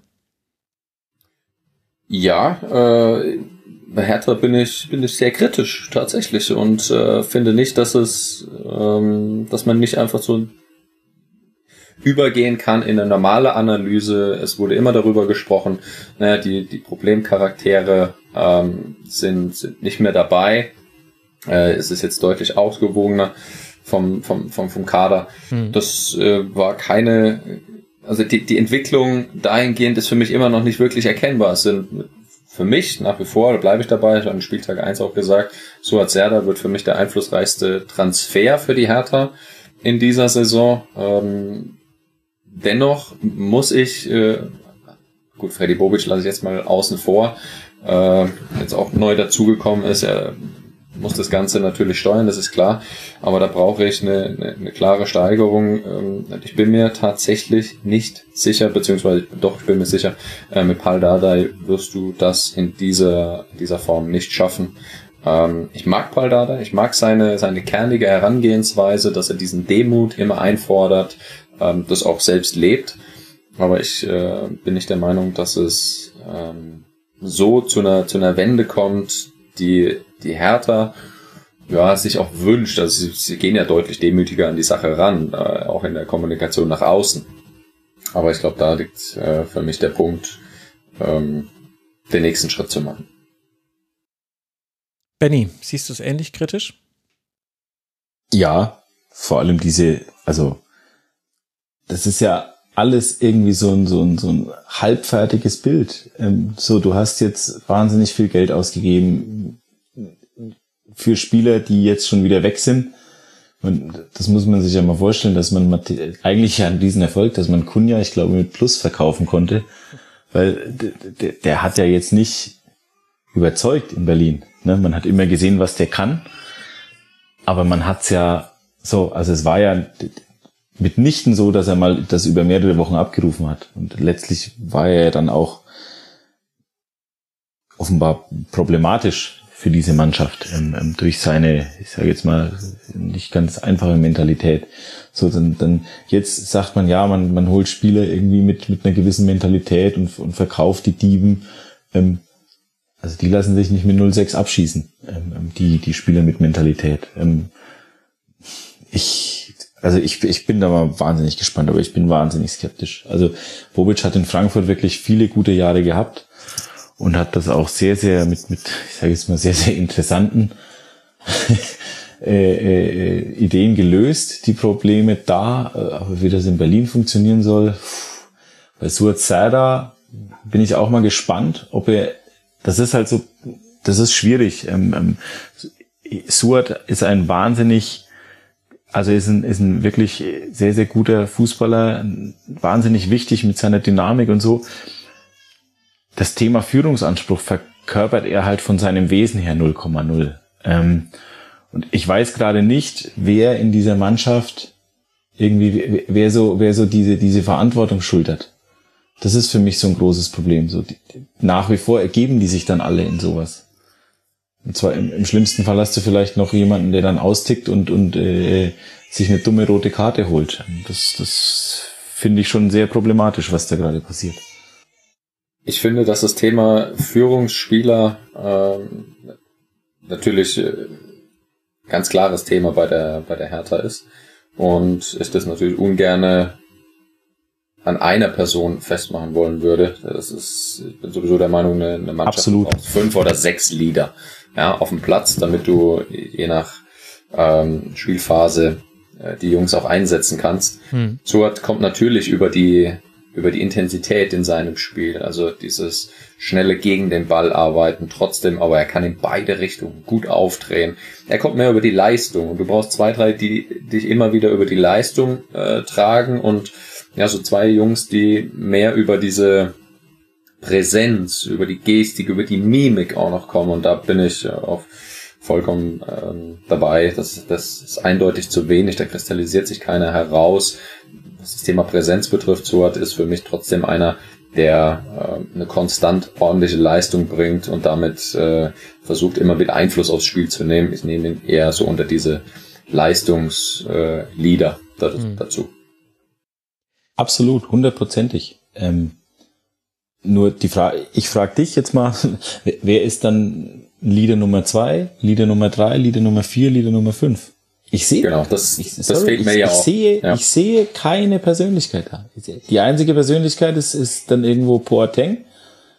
Und ähm, so, ähm, dass Prinz Poateng seine besten Tage gesehen hat sportlich, ist ja auch jetzt kein Geheimnis, ist ja auch völlig in Ordnung. Also, ähm, ähm, ne, also hat ein gewisses Alter und so. Ähm, das Bild, das die zeichnen wollen mit diesem Kader, das, das erschließt sich mir nicht, aber vielleicht ist moderne Kunst, keine Ahnung. Dadaismus ist das. naja, also ich sag mal, das ist rein, was das Dadaismus. Thema, was das Thema äh, Präsenz und Mitreißen betrifft, da würde vielleicht noch Davy Selke dem, dem am nächsten kommen, weil er ähm, finde ich, so diese, diese Mission auch wieder hat, sich zu, zu zeigen und auch demütiger an die Sache heranzugehen. Aber bin vollkommen bei dir, dass es ähm, noch nicht funktioniert und äh, dieses Thema Leader innerhalb der Mannschaft äh, bei der Hertha eine große, große, eine große Baustelle ist. Findest du Selke ist, so, ein, so ein Mentalitätsspieler? Also alles, was im Training in der Kabine ist, ist er definitiv dabei. Er reißt die Jungs mit. Ähm, wenn du dir das da mal anschaust, ist er einer, der sehr laut ist, sehr präsent ist, äh, immer wieder schaut, die Jungs zusammenzubringen ähm, und äh, auch nach vorne zu treiben, nach vorne zu pushen, das definitiv. Aber auf dem Spielfeld, also wenn du es dann wirklich die 90 Minuten übersiehst, äh, ist er fast schon wieder alleine auf weiter Flur und irgendwann ebbt es dann auch ab. Okay. Ja, Leistung und Leadership müssen dann halt auch irgendwie zusammenfallen. Vielleicht geht da die Schere noch zu weit auseinander. Aber generell gehen viele Scheren auseinander bei Hertha BSC. In dem Spiel war es schon wirklich auch auffällig, neben all den Themen, die ihr jetzt schon gerade zur Sprache gebracht habt. Man steht tief, man lässt Leipzig so sehr in die eigene Hälfte kommen, dass Guardiol, Klostermann, die können im Grunde nach Belieben nachstoßen und nachrücken bis tief in die gegnerische Hälfte, weil da keine große Gefahr für Leipzig droht. Und obwohl man so tief steht, gibt es drei, vier Situationen in der ersten Halbzeit, wo Spieler von Leipzig nach einem Flugball oder nach einem tiefen Pass alleine auf Spolo zulaufen. Also du stehst schon tief, kannst trotzdem diesen Raum nicht so klein machen oder, oder die, die Passgeber nicht so attackieren, dass sie diese Bälle nicht spielen können. Das hat Leipzig zwar sehr, sehr gut gemacht, auch ganz toller Assist von Paulsen vor dem 0 zu 1, dass er den Ball durchlässt auf Nkunku, der dann so auch wunderbar das 1 zu 0 machen kann. Also der eigentliche Assist ist dann von Klostermann, der spielt eben diesen, diesen einen Pass, den Pausen dann sehr schlau durchlässt. Aber dass das möglich ist, das zeigt schon, wie viel bei Hertha BSC auf allen Ebenen in, auf dieses Spielfelds auseinanderfällt. Und das ist es auch, glaube ich, was es so schwer verdaulich macht, diese zweite hohe Niederlage, weil da wirklich gar nichts gestimmt hat. Und auf der anderen Seite kann man aber auch den Blick ja auf Leipzig lenken, die ja auch aus keiner guten Phase kommen. Also äh, 1 zu 4 gegen Bayern, 3 zu 6 gegen City, dann dieses 1 zu 1 gegen Köln und jetzt eben diese 6 zu 0 Umstellung wieder auf äh, Dreierkette. Ich fand Angelino hat da deutlich gezeigt, also das liegt ihm einfach, dieser Schienenspieler da zu sein. Dann konnten eben äh, Spieler wie Klostermann sehr weit vorrücken. In Kunku gerade überragend. Der hat ist gerade in einer ganz, ganz fantastischen Form. Bitter, glaube ich, ist für Leipzig, dass Dani Olmo sich jetzt erstmal wieder verletzt hat. Da hat die Belastungssteuerung überhaupt nicht gepasst. Aber in dieser Partie kannst du eigentlich keinen rausnehmen, wo du sagen könntest, hat kein gutes Spiel gemacht. Das war rundum ein Befreiungsschlag, der auch noch höher hätte ausfallen können. Also wenn man den Blick auf die Leipziger lenkt, äh, Sebastian, dann kann man sagen, da scheint jetzt zumindest auf Grundlage dieser einen Partie, auch wenn es gegen eine sehr, sehr schwache Hertha ging, scheint so ein kleiner Umschwung zumindest möglich zu sein jetzt in dieser bisherigen Saison. Und da nehme ich äh, Jesse Marsch äh, mit dazu, dass er genau ja diese Angelino-Position, dass er, dass er umstellt, dass er es äh, mutiger macht, dass sie weiter nach vorne können und früher in die ähm, in die, in die Gegenpressing-Situationen auch kommen. Das, äh, das gefällt mir, dann, dann merkst du, da haben die Jungs richtig Spaß, das frühzeitige Erkennen, in die Tiefe zu laufen, mit Tempo zu gehen, ähm, Paulsen mit dabei, speziell Kunku hast du ja angesprochen, für mich einer der besten in der Bundesliga ist, was das Thema Raum erkennen und, und belaufen ist. Er weiß genau, wann er sich mhm. das Tempo rausnimmt, um aufzudrehen, wann er mal starten muss in die Tiefe, hat er erneut gezeigt. Aber diese, diese Umstellung war für mich ähm, so wichtig. Ich habe das Spiel bei, bei Manchester City äh, vor Ort begleitet und ähm, das auch mehrfach gesagt. Du brauchst Angelino dann etwas offensiver, das über die andere Bahn natürlich dann auch, dass du früher in diese Spielweise kommst, die die Jungs auch mögen. Ja, ich habe vorm Spiel Oliver Minzlaff gefragt, ist es nicht ein Rückschritt oder aus welchen Gründen ist es denn kein Rückschritt für sie? RB-DNA, dann mehr Ballbesitz, jetzt wieder RB-DNA. Und ähm, ich muss noch mal nachgehen, glaube ich. Also so eine hundertprozentige Antwort habe ich da noch nicht bekommen. Herrlich, Oliver Minzlaff weicht Fragen aus, das habe ich ja noch nie gehört. Das ist. Schau's dir nochmal an, ist auch noch auf der Plattform. das ist ja ein. ein Geh doch mal Mirakel. zur Mitgliederversammlung. ja, genau. Ich, ich werde einfach Mitglied. Die war am Wochenende. ja, ähm, die Statistik noch zu dem, was ich gesagt habe, mit dem alleine auf äh, Schwolo zu laufen. Normalerweise spielt äh, Raba Leipzig 0,7 sogenannter Through-Bälle. Also das ist ein Ball, der, ein Pass, der quasi so geschlagen wird, dass danach nur noch der gegnerische Torhüter als Gegenspieler vor dem Passempfänger steht. Also die berühmten Bälle hinter die Kette. Normalerweise 0,7. In diesem Spiel waren es allein 5. Und ich hatte das Gefühl, irgendwann haben sie auch aufgehört. Weil sie einfach, also dann wurde viel gewechselt und dann war ja das Spiel auch schon früh entschieden. So war das aus Sicht der Leipziger. Benny, magst du noch was ergänzen? Hast du was von der Mitgliederversammlung mitbekommen? Haben Sie einen demokratischen Willen geäußert da? Ich gehe schwer davon aus. Ja, gehen wir alle davon aus. Dann Oliver Minzlaff wird es uns im nächsten Interview dann verraten. Es geht weiter für Raber Leipzig jetzt gegen Brügge und Bochum. Beides zu Hause. Für die Hertha geht es weiter zu Hause gegen Freiburg und dann bei der Eintracht aus Frankfurt. Die Hertha liegt aktuell mit sechs Punkten. Die hat man ja an den letzten beiden Spieltagen vor diesem sechsten Spieltag geholt. Auf Rang 12 ist es aktuell und Leipzig hat aktuell immer noch neun Punkte Rückstand auf den FC Bayern. Auf alle anderen konnte man aber, auf fast alle anderen, also Leverkusen ausgenommen, konnte man aufholen, was die Mannschaften an der Tabellenspitze angeht. Jetzt wollen wir uns aber nicht mit der Tabellenspitze beschäftigen, zumindest, zumindest noch nicht direkt. Vielleicht kann uns gleich Benny sagen, dass der VfB Stuttgart da was ganz Großes noch im Auge hat. Wir wollen über die Partie sprechen zwischen dem VfL Bochum und eben jenem VfB Stuttgart. Das ist nach diesem Spieltag Platz 17 Bochum gegen Platz 13 Stuttgart. Es war am Ende ein torloses 0 zu 0, bei dem vor allem der VfL einige Chancen hatte, besonders in der ersten Halbzeit. Deshalb, Benny, bevor wir gleich länger über Stuttgart sprechen wollen, lass mal gerne mit dem Blick auf den VfL Bochum beginnen. Wie hat dir denn der VfL in dieser Partie gefallen? Naja, im Grunde wirklich gut. Also die haben fast alles richtig gemacht, alles richtig macht keiner, aber die haben, die haben wahnsinnig viel richtig gemacht. Sie haben, sie sind ganz anders ähm, in diese Partie auch gegangen, als, als man das vielleicht nach einem 0-7 in München ähm, ähm, ja, sich, sich vorstellen mag. Da, mhm. da war Selbstbewusstsein, die waren aktiv, die wollten, die, die sind früh draufgegangen. Ähm, sie haben es aber auch taktisch ganz clever gemacht. Sie haben relativ schnell erkannt, dass das mit, also ja, dass Borna Sosa jetzt nicht der geborene, also im Defensivbereich nicht der geborene Verteidiger ist und, und auch Mavropanos hatte da das eine oder andere Problem. Also da sind sie gut dahinter gekommen. Ich finde, du hast relativ klar aber gesehen, dass es da einfach einen, einen Mangel an Qualität gibt, ähm, was den Abschluss angeht, jetzt ohne Zoller. Ähm, bei Polter, der, der hat sich da aufgerieben, der hat wirklich, das war völlig in Ordnung gearbeitet und so, aber du hast einfach in zwei, drei Situationen einfach gesehen, okay, das ist vielleicht, der, der, der hilft dem Bochumern, aber eher von der Bank, glaube ich. Ähm, ähm oder halt, wenn du wirklich noch eine zweite Spitze um ihn rum hast, weil er halt einfach dann Räume schafft, allein mit seiner Präsenz, mit seiner Körperlichkeit so bei der einen Hereingabe, gut, das war dann eh abseits. Ähm, da, da kommt er nicht vor den Verteidiger.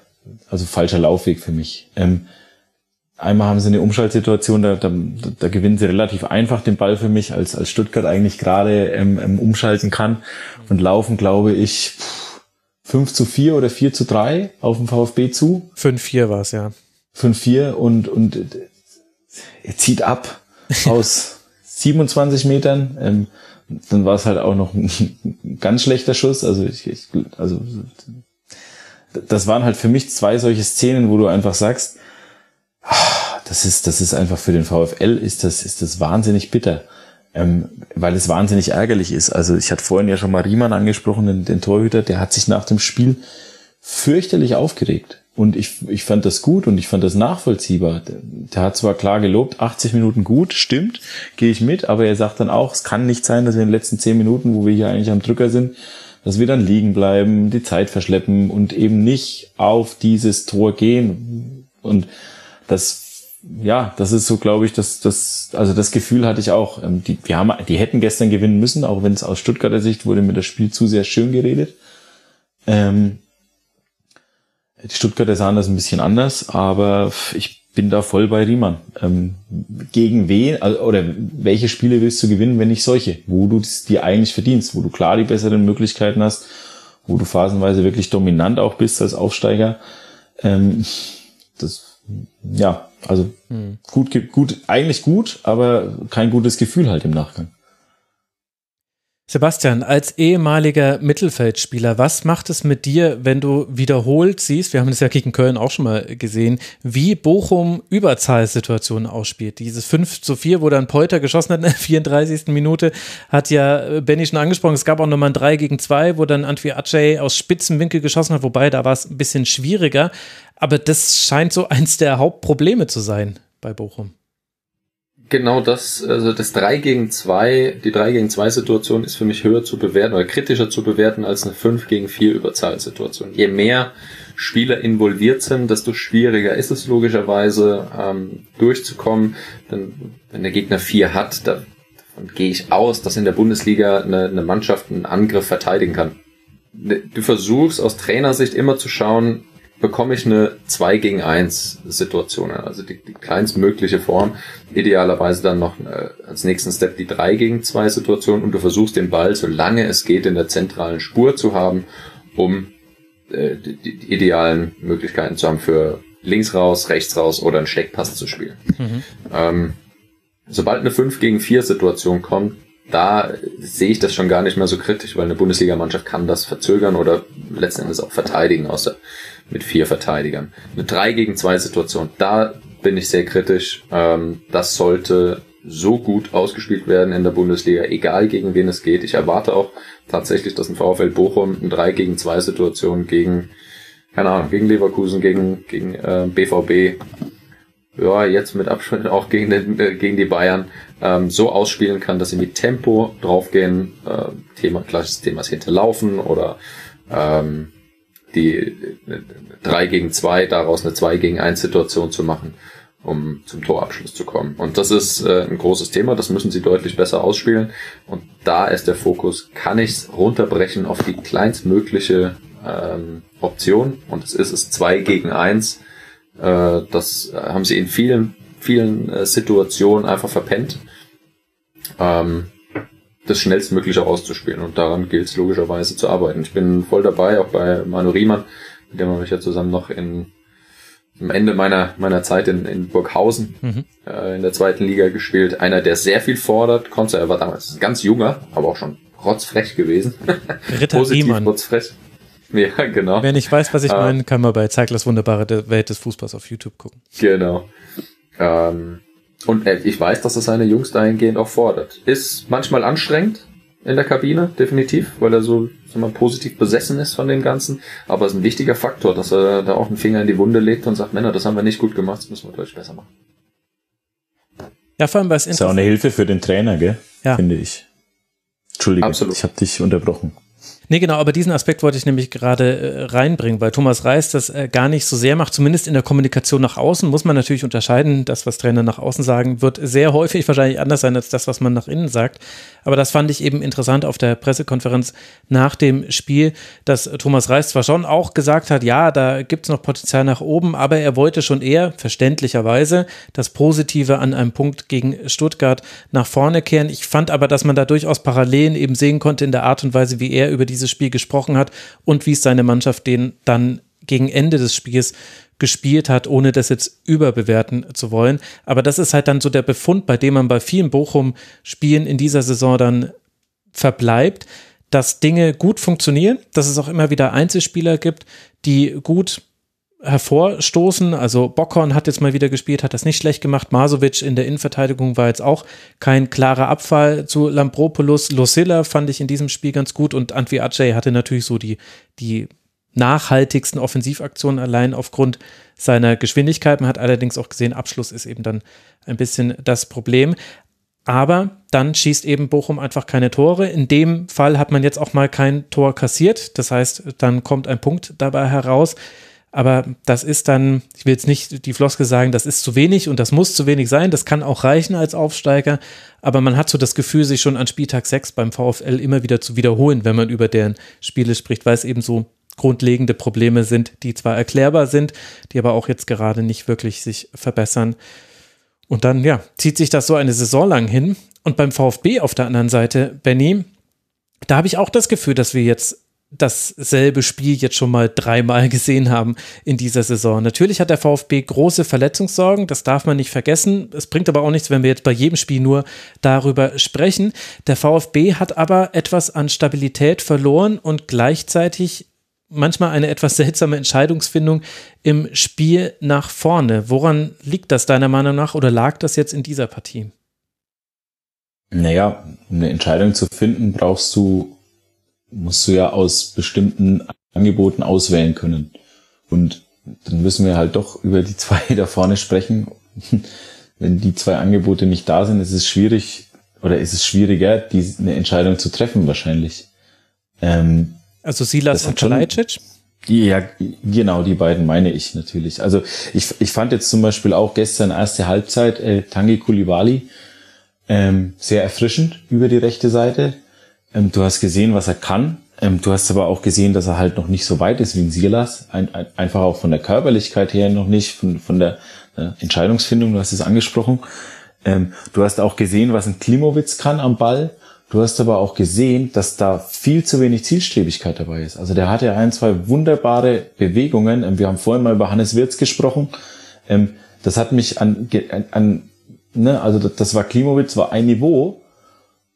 Gut, danach wird er gefault, ist jetzt ein bisschen unfair der Vergleich. Ähm, ähm, aber du hast dann oft auch gesehen, löst sich super aus einer Situation raus und trifft dann halt die falsche Entscheidung. Äh, ne, zweite Halbzeit einmal äh, genauso, äh, Abschluss Roberto Massimo relativ spät. Ähm, auch das gab es ja, auch mal bei also Mamouche in der Nachspielzeit. Dreht sich genau in die falsche Richtung, anstatt das Spiel ja, mitzunehmen stimmt, und spielt dann eine Verlagerung, stimmt, die völlig ins Ausgeht in der 94. Stimmt, Minute oder so. Stimmt, stimmt, stimmt. Ähm, ja, das kann man jetzt natürlich auch in gewisser Weise auf die Jugend schieben und dann bist du ja immer schnell bei dem Thema, ja, aber das Potenzial ist da. Hm. Ähm, das, das birgt natürlich Gefahren, weil wenn du immer sagst, ja, das Potenzial ist da, ähm, aber du rufst es halt nicht ab dann permanent ähm, und dann fehlen dir irgendwann die Punkte, dann kommst du halt auch ganz schnell in einen ziemlich gefährlichen Studel. Ähm, was die Stuttgarter halt positiv stimmen kann, ist halt wirklich, sie haben gestern, auch wenn ich sie defensiv wirklich wack wackelig gesehen habe, gerade im Aufbauspiel haben die oft, ich finde es fast schon, ich fand es fast schon fahrlässig, wie oft sie da ins in die Halbpositionen gespielt haben, ähm, wo eigentlich relativ früh absehbar war, dass es eine gewisse Unterzahl gibt gegen die Bochumer im, im Zentrum und dass es da schwierig wird. Und da hatten sie echt viele Ballverluste. Sie haben es trotzdem geschafft, zu Null zu spielen. Da kann man jetzt natürlich wieder die Frage nach der Qualität oder nach der Abschlussqualität beim VfL stellen. So, und Null ist halt dann meistens so ein, also die defensive Null ist halt dann einfach so ein, so ein Strohhalm, so ein Anker, an den du nicht klammerst, wenn es gerade schwierig ist. Ja, immerhin einen Punkt geholt, du kannst ja nicht verlieren, wenn du kein Tor kassierst. Das war gestern glücklich in vielen Situationen ähm, für mich, aber ja, das wird so wirklich, glaube ich, das bange Warten auf, auf den, den Kalajdzic und auf Silas beim VfB. Da, das, da, da steckt schon einfach viel da drin. Und du merkst ja auch, das ist ja dann nicht plötzlich so, dass dann so, die machen die Mannschaft ja nicht nur offensiv besser, die machen ja diese Mannschaft auch defensiv besser, weil sie dieses ganze Gefüge verändern. Du hast eine relativ einfache so Option zur Entscheidungsfindung. Mai, wenn es mal schwierig ist, spiel den langen Ball auf den Kalajdzic, der ist irgendwie fünf Meter groß. Ähm, der hält den auch mal, der nimmt den auch runter, der kann den auch abschirmen äh, mit seinen Haxen. Das ist ja irre eigentlich, äh, dass der dann auch noch so eine Technik hat bei der Größe. Ähm, Chapeau. Ähm, so, und das macht schon vieles einfacher. Das, ich finde, das ist halt schwer wegzudiskutieren. Aber natürlich, man muss halt aufpassen, dass man nicht in die Argumentationslinie kommt.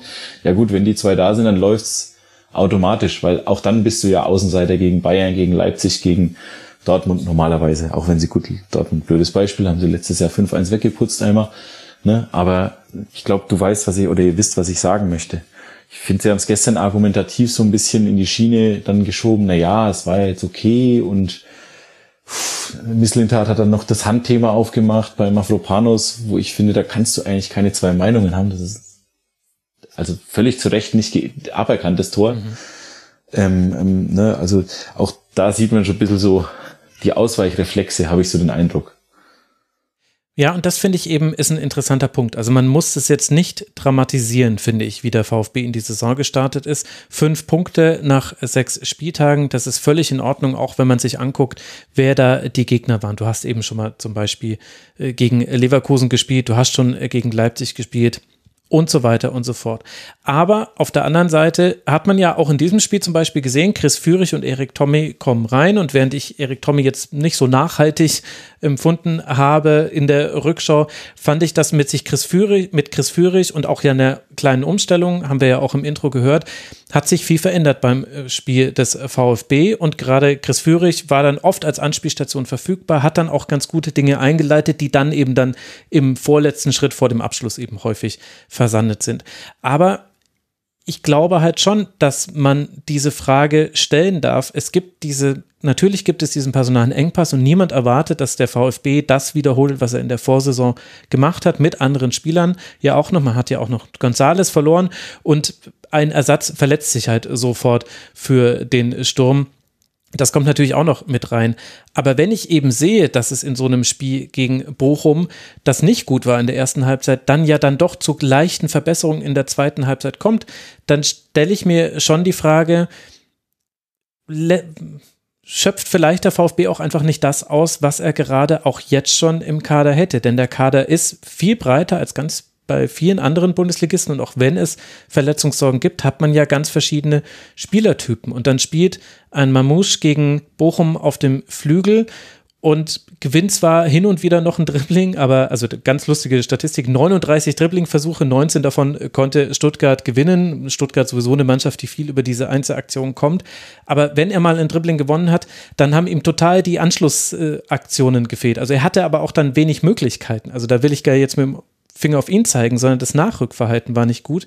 Und ich habe so ein bisschen den Eindruck gerade beim VfB, dass man sich, dass man fast wieder so zurückfällt in alte Muster, die man bei Stuttgart gesehen hat, dass man auch nach innen hin, das kann ich nicht beurteilen, aber mein Gefühl ist es, dass man auch nach innen hin ein bisschen zu, zu zufrieden ist.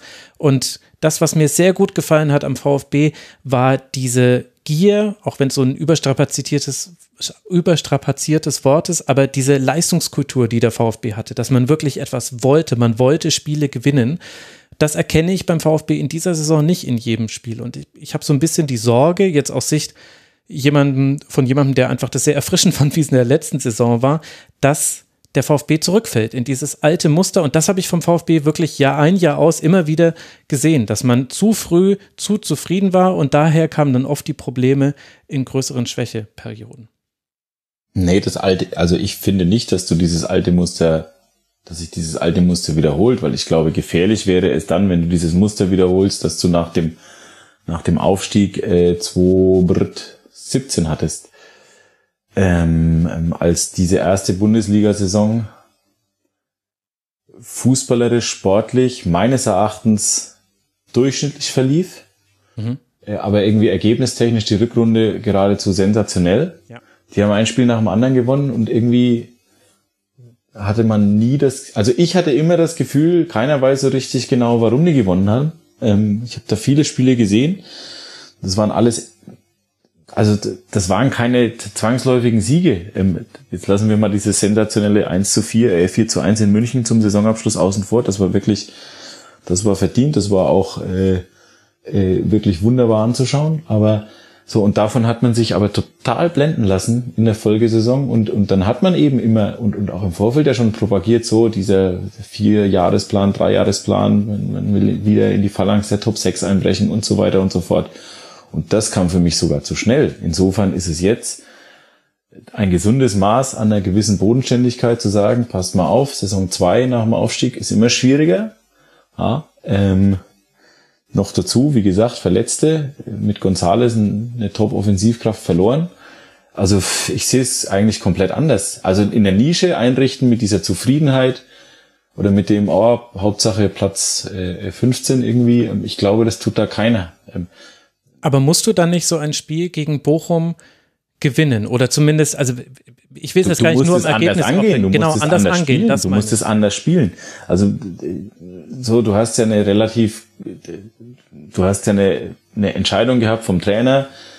Ich finde, ich fand die nachvollziehbar. Du nimmst Marc Oliver Kempf mal runter, ähm, mal raus, den, den Linksfüßer, der normalerweise dann ähm, in, in, in der Dreierkette auf der halben agiert, weil einfach mit dieser Dreierkette dann auch die Offensivkraft von, von Borna Sosa auf der linken Bahn dann ähm, wesentlich besser zur Geltung kommt und du, du halt hinter ihm noch eine Absicherung hast sozusagen auf der Halbposition, weil, das hat man auch gestern wieder gesehen, defensiv, puh, tut er sich schon hart, finde ich. Ähm, so.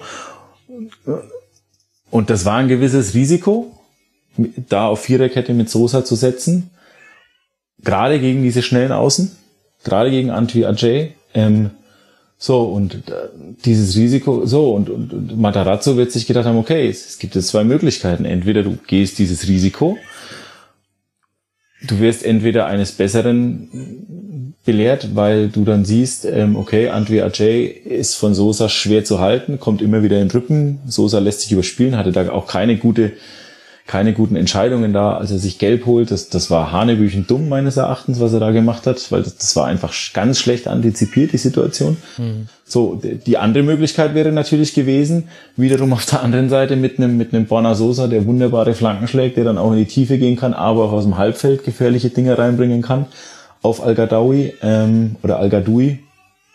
Ähm, dass du diese, auf der anderen Seite diese, diese Problematik im Gegenteil nutzt. Also Antwia J ist jetzt auch nicht derjenige, der nach hinten so viel arbeitet. Ja, der hatte noch einen Partner dahinter, ne, aber der sollte ja dann auch von Mamouche ein bisschen gebunden sein. Also, und es ist halt gestern in die, in die andere Richtung gekippt. Ohne dass du jetzt wirklich bestraft wurdest, weil du hast ja nicht verloren. Du hast ja einen Punkt geholt. Ne? Und dann geht's halt in diesem Geschäft auch um die Verkaufe nach außen. So, du kannst es dann nach außen auch verkaufen, wie es der VfB gemacht hat. Ja, wir haben zum ersten Mal die Null gehalten, eine gewisse Stabilität.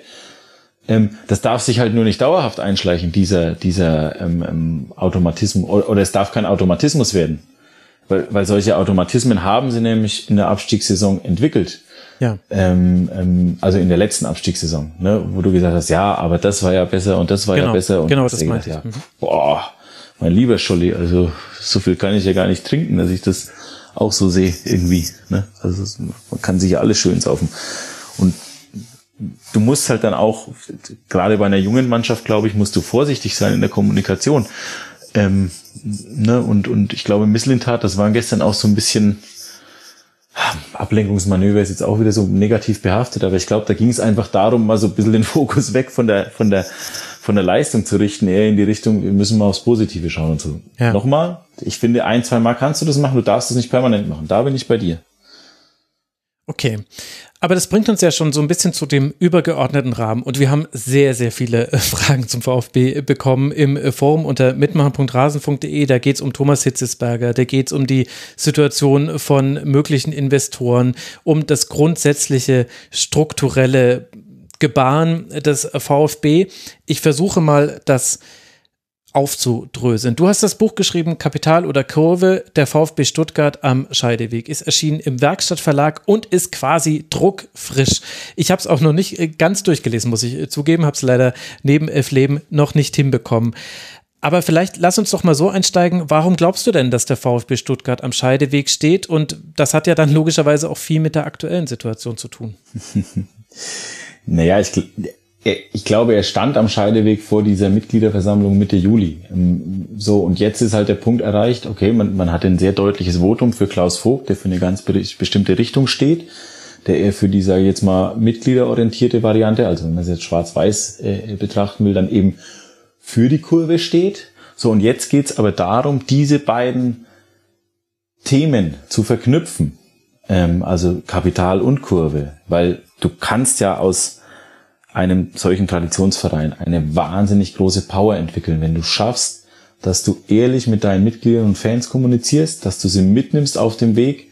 Ähm, so, wir wissen doch alle, ohne Geld geht's nicht. Ähm, mutmaßlich bei dem einen oder anderen Verein ohne Investoren auch nicht.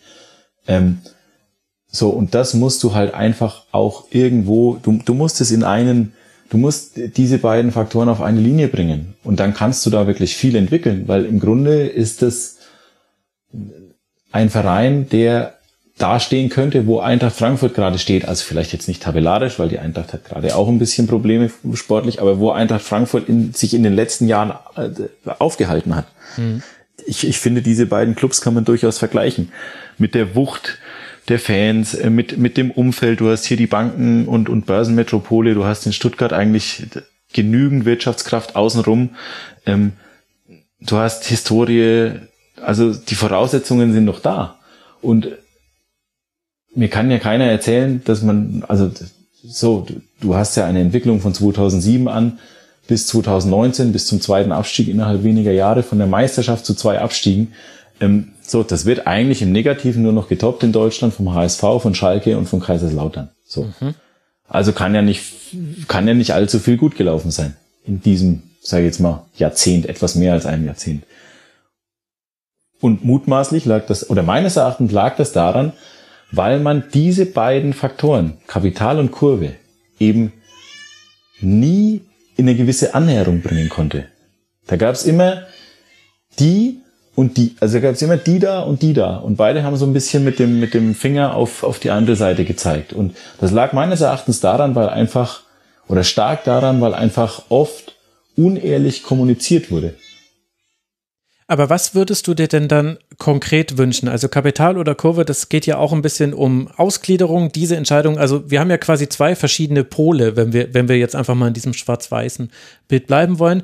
Da hat das Kapital mit der Ausgliederung damals über den, der Kurve äh, obsiegt und jetzt Umgedreht haben wir jetzt Klaus Vogt, der bestätigt wurde als Präsident, als eben klarer Fan nahe Vertreter. Und ja, inzwischen wissen wir auch, du stellst in deinem Epilog noch die Frage, ob ein professioneller Fußballclub funktionieren kann, wenn zwei Führungsfiguren nicht auf einer Wellenlänge liegen, nämlich Klaus Vogt und Thomas Hitzesberger. Wir wissen jetzt inzwischen, Thomas Hitzesberger hat diese Antwort also hat nicht genau diese Frage beantwortet, aber seine Entscheidung zu sagen, ich möchte nicht nochmal eine weitere Amtszeit die Funktion ausführen, die ich jetzt gerade habe im Vorstand, hat er ja dann vielleicht dann indirekt darauf eine Antwort gegeben. Konkret gefragt, wie müsste das denn jetzt Hand in Hand gehen können? Denn wenn ich über den VfB Stuttgart spreche mit Fans, dann geht es viel darum, über den Vertrag zwischen der ausgegliederten Fußballabteilung und dem sonstigen Verein. Und dem Verein, der hat wirtschaftlich große Herausforderungen vor sich, auch wegen Corona und fühlt sich eben dann von der AG abgehängt. Gleichzeitig ist ja aber auch unbenommen, dass die AG für sportlichen Erfolg jeden Euro braucht. Also es ist ja auch so die klassische verfahrene Situation, aus der ja vielleicht auch aus guten Gründen auch andere Vereine nicht rausgefunden haben. Ja, aber dass du herausfinden kannst aus dieser Situation, zeigen ja solche Vereine wie Frankfurt. Ähm, ähm, gewisse Dinge sind wahrscheinlich auch schwierig, weil sie sich erst eindritteln müssen in so einem Verhältnis. Ähm, die konkrete Situation in Stuttgart, ähm, das muss man vielleicht ein bisschen aufarbeiten. Ähm, man hat natürlich alles dafür getan, um eine möglichst hohe Bewertung der Anteile hinzubekommen. Das ist jetzt erstmal nichts, ähm, nichts Ehrenrühriges, ganz im Gegenteil, das ist mehr als nachvollziehbar.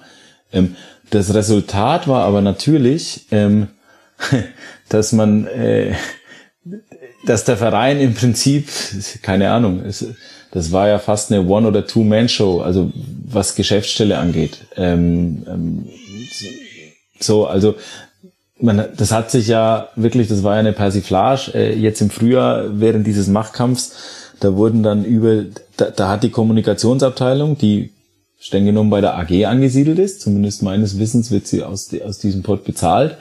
Die, die mussten ja binnen kürzester Zeit immer anderslautende Statements im Namen der jeweiligen Personen äh, mhm. äh, nach außen schicken. Also wenn, wenn du das dann so als, als äh, Mediendirektor da machst, äh, boah, da brauchst du auch ein dickes Fell, glaube ich. Also da ziehe ich auch meinen Hut vor, dass du da nicht wahnsinnig wirst. Ähm, und das ist so ein Punkt, glaube ich, beim VfB. Das muss man wieder vernünftig einrütteln. Das heißt jetzt nicht, dass man der AG irgendwelche Vermögenswerte wegnimmt, aber das heißt, dass man einen Verein so aufstellt, dass der neben dem Profifußball ähm, vernünftig funktionieren kann. Man hat dann einen ersten Schritt gemacht, äh, indem man eine Vereinsmanagerin äh, reingeholt hat mit Lisa Lang. Ähm, das ist schon mal ein Schritt, aber es müssen jetzt weitere folgen. Und jetzt sind wir doch mal ehrlich, ähm, wenn du jetzt sagst, du ziehst hier irgendwo 400.000 Euro aus dem AG-Etat, um den, um das in den Verein zu stecken, o ohne dass das jetzt eine Handlung ist. Ne? Ich, das ist nicht als eine Handlung zu betrachten. Also ich nehme jetzt vom Konto der AG 400.000 mhm. Euro und führe sie über auf das Konto des EV. Bitte nicht so verstehen, sondern einfach zu sagen, okay, da gibt's gewisse Posten, das müssen wir vielleicht rüberschieben. Jetzt mal, und dann ist der Gegenwert irgendwo 400.000 Euro oder lass es 500.000 Euro sein. Ähm, ganz ehrlich, ähm, bei einem vor Corona Jahresumsatz von 134 Millionen Euro, 500.000 Euro. schwierig. Also 500.000 Euro berechnet in einem Profifußballer ist ein, Sepp, du hast besseren Einblick in Gehaltsstrukturen wahrscheinlich als ich, ähm, ist beim VfB Stuttgart eine Kadernummer oder, oder ein Spieler im Kader mit der Nummer 22, 20, sowas um den Dreh rum würde ich sagen. Also auf Deutsch gesagt, meines Erachtens eine verzichtbare, eine zu vernachlässigende, äh, fast schon zu vernachlässigende Größe. Und letztlich um diese beiden Pole, nochmal, du hast ja ein schönes Bild von diesen beiden Polen gesprochen, um diese beiden Pole zusammenzuführen, das geht nur mit permanenter Kommunikation und vor allem mit ehrlicher Kommunikation. Und da haben wir in der Ausgliederungszeit gelernt, da gab es auch eine Kommunikation. Mhm. Aber die war halt wahnsinnig unehrlich. So, da gab's Guerilla-Marketing. Da, da wurde von Anfang an äh, das, das Geschäftsmodell oder das, das Kapitalgesellschaftsmodell einer AG befeuert und als, als äh, sozusagen ähm, ähm, äh, ja, also das einzig mögliche Modell für den VfB ähm, ähm, propagiert mit teils hanebüchenden Argumenten. Da, da wurden Präsidenten auch schon Jahre davor, unter, unter Mäuser zum Beispiel, Präsidenten als Einzelvorschläge unabdingbar gemacht. Ähm, ähm, Dietrich war ja auch zum Beispiel, wo du einfach sagst, okay, also das war alles andere als ehrliche Kommunikation. Und sowas wirkt natürlich nach. So, das ist doch logisch. Also das, der ein oder andere fühlte sich verraten und das ist jetzt nicht von heute auf morgen wieder gut, weil, äh, weil Klaus Vogt Präsident ist und weil, weil Thomas Hitzelsberger ja auch ein, eine sympathische Führungsfigur Vorstandsvorsitzender ähm, war und noch ist, auch wenn er geht.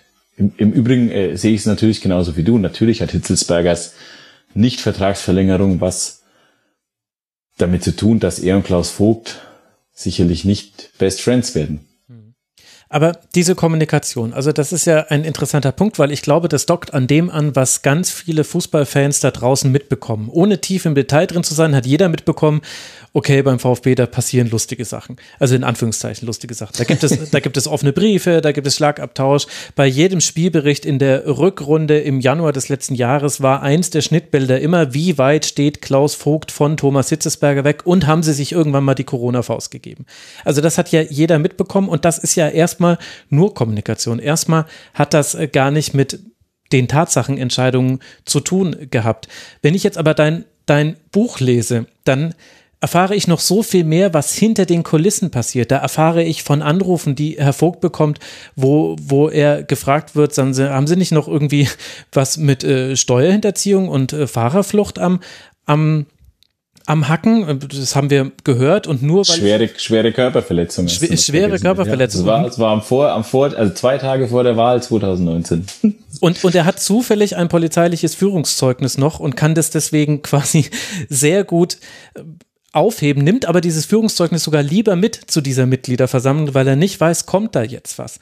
Und das ist ja dann, das ist ja keine Anekdote mehr, sondern das spricht ja dafür, dass in Stuttgart selbst, in Redaktionen, im Verein und vor allem in der Peripherie des Vereins und der AG sehr, sehr viele unterschiedliche Interessen aufeinander prallen und dass dieses Kommunikations, diese das, was wir da mitbekommen, die Auseinandersetzung zwischen Hitzesberger und Vogt, das war ja immer nur die Spitze des Eisbergs. Und man musste auch im Rasenfunk immer viel Zeit drauf verwenden, dann das alles zu erklären. Die Datenschutzaffäre, Quatrex, äh, Investoren, äh, Verstrickungen in Personalunion des ehemaligen äh, Präsidenten. Also darunter liegt ja viel mehr. Ehrlicherweise hört sich das für mich so an, als ob das alles nur fromme Wünsche sein könnten, dass sich das irgendwann mal löst, weil wenn es sich nicht mal auflöst, wenn du einen Präsident hast, der ganz offensichtlich von den von denjenigen Fans gewollt wird, die für eine Stärkung des Vereins stehen. Und auf der anderen Seite hast du einen Sportvorstand, der eine Vereinslegende ist und es geschafft hat. Wir reden ja gerade über eine sportliche, sehr, sehr gute Phase. Ich will gar nicht wissen, was beim VfB los wäre, wenn die in der letzten Saison wieder abgestiegen wären. Also wie soll sich das denn jemals auflösen, wenn, wenn das so tief innerhalb dieser Stadt ja durcheinander läuft, die einzelnen Interessen. Naja, ich glaube, auch da müssen wir wieder ein paar Monate zurückgehen. Ähm, ich glaube, Hitzelsberger hat halt einen wahnsinnigen Fehler gemacht und das war dieser offene Brief, diese Attacke an Vogt. Ähm, wer auch immer ihn da gesteuert hat, ich, ich bin mir auch, ich bin mir sehr sicher, da, da war er sehr stark unter dem Einfluss von per, gewissen Personen gestanden, auch wenn er sagt, nein, das war halt seine Entscheidung, es war, aber keine gute Entscheidung, war eine dumme Entscheidung, war ein Fehler. Ähm, ich glaube, hätte es diesen offenen Brief nicht gegeben, ähm, lassen wir mal die Motivation außen vor dafür, dann hätte das durchaus funktionieren können. Und ich glaube, dann wäre es einfacher gewesen, diese, diese Stadt irgendwie zu einen und, und diese Mitgliederschar. Ähm, so, jetzt wird's es nochmal schwierig, weil du musst halt einen vernünftigen Vorstandsvorsitzenden suchen. Ähm, ich glaube, Sportvorstand, das Thema wird nicht so brisant, weil im Zweifelsfall machst du Misslintat zum Sportvorstand und wenn er das aber nicht will, weil seine Rollenbeschreibung so auf den Leib geschneidert ist, ähm, ähm, wie sie aktuell ist, dann sagst du einfach, okay, wir, wir brauchen eigentlich keinen Sportvorstand. Misslintal ist halt einfach die Nummer eins im Sport als, als Sportdirektor, aber du musst halt jetzt einen Vorstandsvorsitzenden suchen, der ja irgendwo das auch glaubwürdig vertreten kann. Ähm, beide Seiten. Ja, ähm, ich war immer ein bisschen, ich bin immer ein bisschen skeptisch, wenn halt jetzt aus diesem Vorstand ähm, keiner einen VfB-Bezug hat und das ist halt auf den ersten Blick momentan der Fall. Also mhm. vielleicht kurz ausgeholt, Daniel Ignazi, der jetzt als Finanzvorstand geholt wurde, der, der, der, der war vorher bei der Westendbank in Frankfurt, ähm, ähm zweifelsfrei ein Topmann, aber halt eben nicht mit dem Stuttgarter Bezug. Bei Rufen Schröder habe ich mich neulich von äh, äh, Ricky Palm und Sebastian Rose, äh, äh, Rufen Schröder, habe ich gerade Rufen Schröder gesagt? Hast du gesagt, ja. Äh, Rufen Kasper, so muss ich sagen. Ja, genau. Rufen Kasper, der dann Marketingchef äh, oder Marketingvorstand werden wird, der vom FC Bayern kommt. Da haben mir neulich äh, Ricky Palm und Sebastian Rose haben mich eines Besseren belehrt. Der hat in der Tat einen Stuttgart Bezug, weil er VfB-Fan ist und, und als Kind schon in der berühmten Bettwäsche geschlafen wahrscheinlich. Ja, also die, nein, aber die Story stimmt. Hoffe ich jetzt einfach mal. Ich habe sie nicht geprüft. Ähm, also da ist ein gewisser Bezug zum VfB da. Ähm, so, aber trotzdem musst du ja irgendwie schauen, dass du jemand Glaubwürdiges findest für diese Rolle als Vorstandsvorsitzenden. Und das wird jetzt die große Aufgabe. Und da wird wieder auch viel dran hängen, dass du natürlich sagst, okay, du musst natürlich jemanden finden, mit dem der Daimler konform ist, als, als Anteilseigner irgendwo. Du musst jemanden finden, mit dem, mit dem äh, so größere Partner, sage ich jetzt mal, im Sponsorenbereich auch mitgehen, die den auch gut finden. Wird ist da so ein Thema. Ähm, Im Kercher wahrscheinlich auch noch. Ähm, so, also der so, diese Wahl sollte bei denen schon auch einen gewissen Eindruck hinterlassen. Und, und dann kannst du wirklich, ich glaube, erst dann kannst du so richtig in die Aushöhlungsphase hineingehen. Weil das wird jetzt wieder eine Übergangsphase. Ich glaube, das hätten sie sich alle anders in Stuttgart gewünscht. Also, dass du jetzt nicht direkt wieder auf die Suche gehen musst nach einem Vorstandschef auch noch, nachdem Heim und Röttgermann ja weg sind. Du hast die beiden anderen Vorstandsposten, wie ich finde, relativ schnell und geräuschlos und, und ich finde gut besetzt, gut neu besetzt. Aber so, jetzt hast du ja wieder einen Übergang und letztlich kannst du dann vielleicht, das ist mein, meine, meine Vermutung, nach dieser Saison einen Haken dran machen, weil ich glaube nicht, dass Hitzelsberger noch bis Oktober 2022 im Amt ist. Ich glaube, es wäre sinnvoll, ich glaube auch im Sinne von allen drei Seiten, also VfB, Hitzelsberger und dem neuen Mann dann oder, oder der neuen Frau, wer weiß, ähm, dann da einfach einen, einen Haken nach dieser Saison dran zu setzen ne? und, und diesen, diese Stabübergabe dann äh, so im, im klassischen Fußballterminus oder Fußballjahresterminus zu machen. Es wird ja beim VfB Stuttgart äh, gerne vom schwierigen Umfeld, ich setze das jetzt in Gänsefüßchen, äh, gesprochen und damit äh, waren sehr häufig die Fans gemeint. Busblockaden und eben turbulente Mitgliederversammlungen.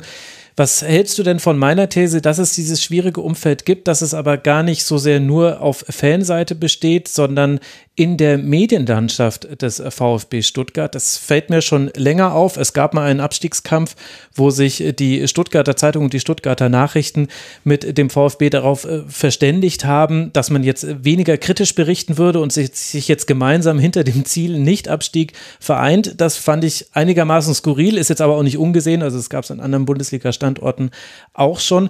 Aber ja, zum Beispiel dieser Anruf, den du ja in deinem Buch auch aufdeckst, mit eben den Vorwürfen zur Steuerhinterziehung und schwerer Körperverletzung und Fahrerflucht an Klaus Vogt. Der kam ja auch von einem Journalisten. Und ich weiß, dass er dir bekannt ist, denn du schreibst, er sei dem Autor des Buches Kapital oder Kurve bekannt. Du musst es jetzt nicht offenlegen, aber welche Rolle spielen denn die Medien in diesen Machtstrukturen und Machtkämpfen beim VfB?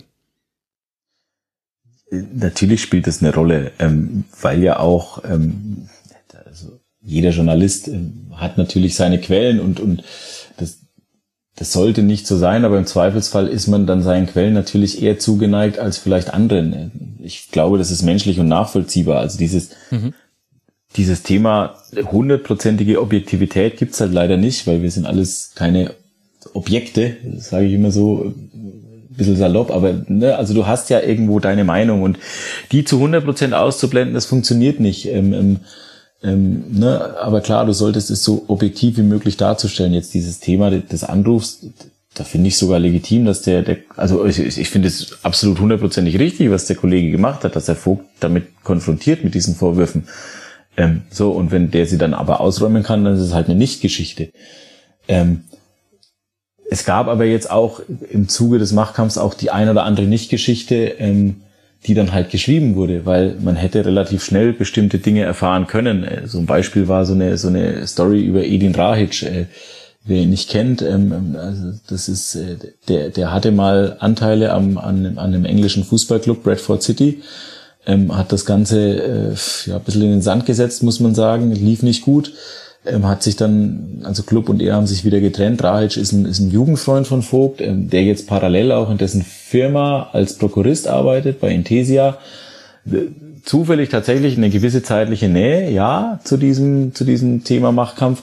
Aber da wurden halt dann Geschichten aufgebaut in die Richtung so, der, der Vogt, der will den Rahic in den Verein holen und der Rahic will beim VfB was werden und da gab es dann wirklich ellenlange Artikel darüber und ganz am Schluss steht dann, ah ja, übrigens, wir haben Edin Rajic gefragt und der sagt, nee, ich möchte nichts werden beim VfB. Mhm. Weißt du, das ist, und das ist halt schon, das ist, das ist halt Meinungsmache. Das ist dann allein Meinungsmache, weil, oder auch Andi Rettich, ähm, ähm auch der wurde, der hat ja zwischen, zwischen Weihnachten und Neujahr hat er ja äh, als, äh, wie sagt man, Mediator gemeinsam mit Helmut Schulte fungiert zwischen Vogt und Hitzelsberger. Und auch der Name Andi Rettich wurde dann immer wieder äh, gespielt. Und auch da hätte man relativ schnell eigentlich äh, mit einem Anruf wahrscheinlich abklären können, okay, äh, es ist keine Geschichte, weil Andi Rettich möchte das gar nicht. Der strebt nichts an beim VfB Stuttgart. Der ist ja dann auch Geschäftsführer geworden bei Viktoria Köln, äh, nah an seiner Heimat. Ähm, da fühlt er sich wohl, das macht ihm Spaß. Also so und und das ist dann natürlich schon die Frage. So Medien und ähm, ähm, welche Rolle spielen die? Klar. Ne? Und die spielen eine Rolle, definitiv. Aber das ist auch in jeder Stadt so. Ich finde nicht, dass das ein Stuttgart-spezifisches Problem ist. Oder findest du das? Naja, du bist da viel näher dran. Das heißt, wenn du sagst, das ist kein Stuttgart-spezifisches Problem, dann ist mein Eindruck sicherlich falsch. Also da, ich hatte. Ich, ich habe schon den Eindruck, dass das überall so ist, dass man natürlich versucht, immer mal die Medien für, für seine Zwecke einzuspannen, sei es jetzt sportlich oder sei es sportpolitisch, vereinspolitisch. Ja, ja, das ist ja auch völlig normal. Das würde ich ja auch so machen. Wenn ich jetzt beim FC Bayern was werden wollen würde, dann müsste ich mich auch mit den Medien gut stellen. Ich hatte nur manchmal das Gefühl, dass da äh, manche, also man kann ja sowieso, die Medien gibt es ja sowieso nicht, alle über den Kampf stehen, ganz, ganz schwierig, möchte ich auch an der Stelle nicht. Aber ich hatte schon das Gefühl, wenn es um Wolfgang Dietrich zum Beispiel in die Berichterstattung ging und wie lange es zum Beispiel gedauert hat, bis dann die, die Erkenntnisse zu Quatrex dann auch anerkannt wurden und nicht immer nur die Position von Dietrich äh, vertreten wurde, das hat schon eine Weile gedauert und manchmal habe ich eben das Gefühl, es gibt Leute beim VfB Stuttgart oder gab es sie zum Teil auch, die einfach einen sehr guten Draht zu gewissen Medien hatten und dementsprechend hat es dann doch ein Stückchen länger gedauert, bis sich die kritischen Stimmen zu bestimmten Sachverhalten, die es auch innerhalb dieser Medien sicherlich auch gab, bis die mal an die Oberfläche gekommen sind. Und das ist jetzt, also das muss man nicht skandalisieren, das ist relativ normal, gerade im Sportjournalismus, der nochmal so eine ganz eigene Sparte ist und das gibt es auch an anderen Standorten. Aber wenn ich mir jetzt dein Buch durchlese, da wird das eben nochmal so deutlich, was in den letzten Jahren unter der Oberfläche eigentlich alles passiert ist beim VfB, das finde ich schon einigermaßen erstaunlich. Und dann stelle ich mir schon auch die Frage, warum ich als ein sehr interessierter Bundesliga-Beobachter und selbst Journalist viele Dinge die, dieser Verstrickungen dann gar nicht so immer mitbekommen habe, weil sie eben dann eher lokal gespielt wurden oder eben, und das war eben dann so ein bisschen der Anlass für meine Frage, weil sie vielleicht auch eher so kurz besprochen wurden und dann aber für immer verschwanden in den Schubladen. Vielleicht auch, weil die Berichterstattung über ein 3 zu 3 ja auch lustiger ist als irgendwie über Investoren. Naja, ich glaube, ich glaube, beides irgendwo. Ne? Also natürlich immer das Lokale, klar. Ne? Und, und dieser lokale Fokus drauf, ähm, weil der VfB halt auch nicht der FC Bayern ist. Und dann sicherlich auch, weil man relativ einfach mit bestimmten Methoden, auch das ist ja, sind ja Dinge, die bestimmte Leute auch bestätigt haben öffentlich, die in der Kommunikation gearbeitet haben beim VfB, weil man bestimmte Themen halt relativ schnell tot macht mit einer bestimmten Methodik, wo man dann einfach sagt, hör mal zu, ähm, also das ist jetzt auch ein Zitat, ähm, hör mal zu, ähm, du kannst das schon schreiben, die Geschichte, aber dann kriegt ihr halt die nächsten drei Monate keinen Trainer mehr zum Interview und keinen der Topspieler. Dann kriegt ihr halt, keine Ahnung, den, der 500.000 Euro verdient im Kader. Mhm. Ja, also, und das hat dann gerade für lokale Blätter schon natürlich eine, eine, eine gewisse Wirkung. Sicherlich bei dem einen oder anderen ist es, ist die Wirkung heftiger bei dem einen oder anderen oder als bei dem anderen. Bei dem einen ist sie heftiger als bei dem anderen. So wird ein Schuh draus. Aber klar, aber diese Mechanismen, glaube ich, gibt's auch überall. Also auch das ist jetzt wieder nichts Stuttgart-spezifisches. Man setzt sich ja ungern mit kritischen, das macht man ja ungern, man setzt sich doch ungern mit kritischen Journalisten auseinander. Das ist ja auch nachvollziehbar. Das ist natürlich, habe ich lieber ein angenehmes Gespräch über das geile 3 zu 0 am Wochenende, als darüber, ah, wie ist das jetzt nochmal mit den Firmenbeteiligungen? Und da ist es ja eigentlich auch, der hält an der VMM noch was und dann, ah, ach, die ist da Investment Advisor, ach so, und so wird die vergütet. Hm, ja, nee, aber nee, ach, das ist ja alles kein Thema. Guck mal, wir haben ja doch so tolle Spieler.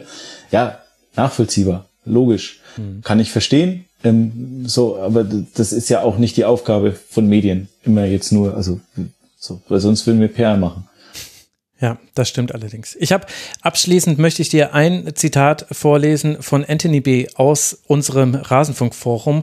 Der hat eine These aufgestellt, würde ich jetzt sagen, die werfe ich dir zum Abschluss noch vor die Füße. Er schreibt, meine Beobachtung zum VfB ist, dass der Verein trotz guter sportlicher Leistung und guter Transfers wie viele Traditionsvereine auf der obersten Manager- und Vereinsgremium-Ebene ein Organisations- und Verantwortlichkeitsproblem hat.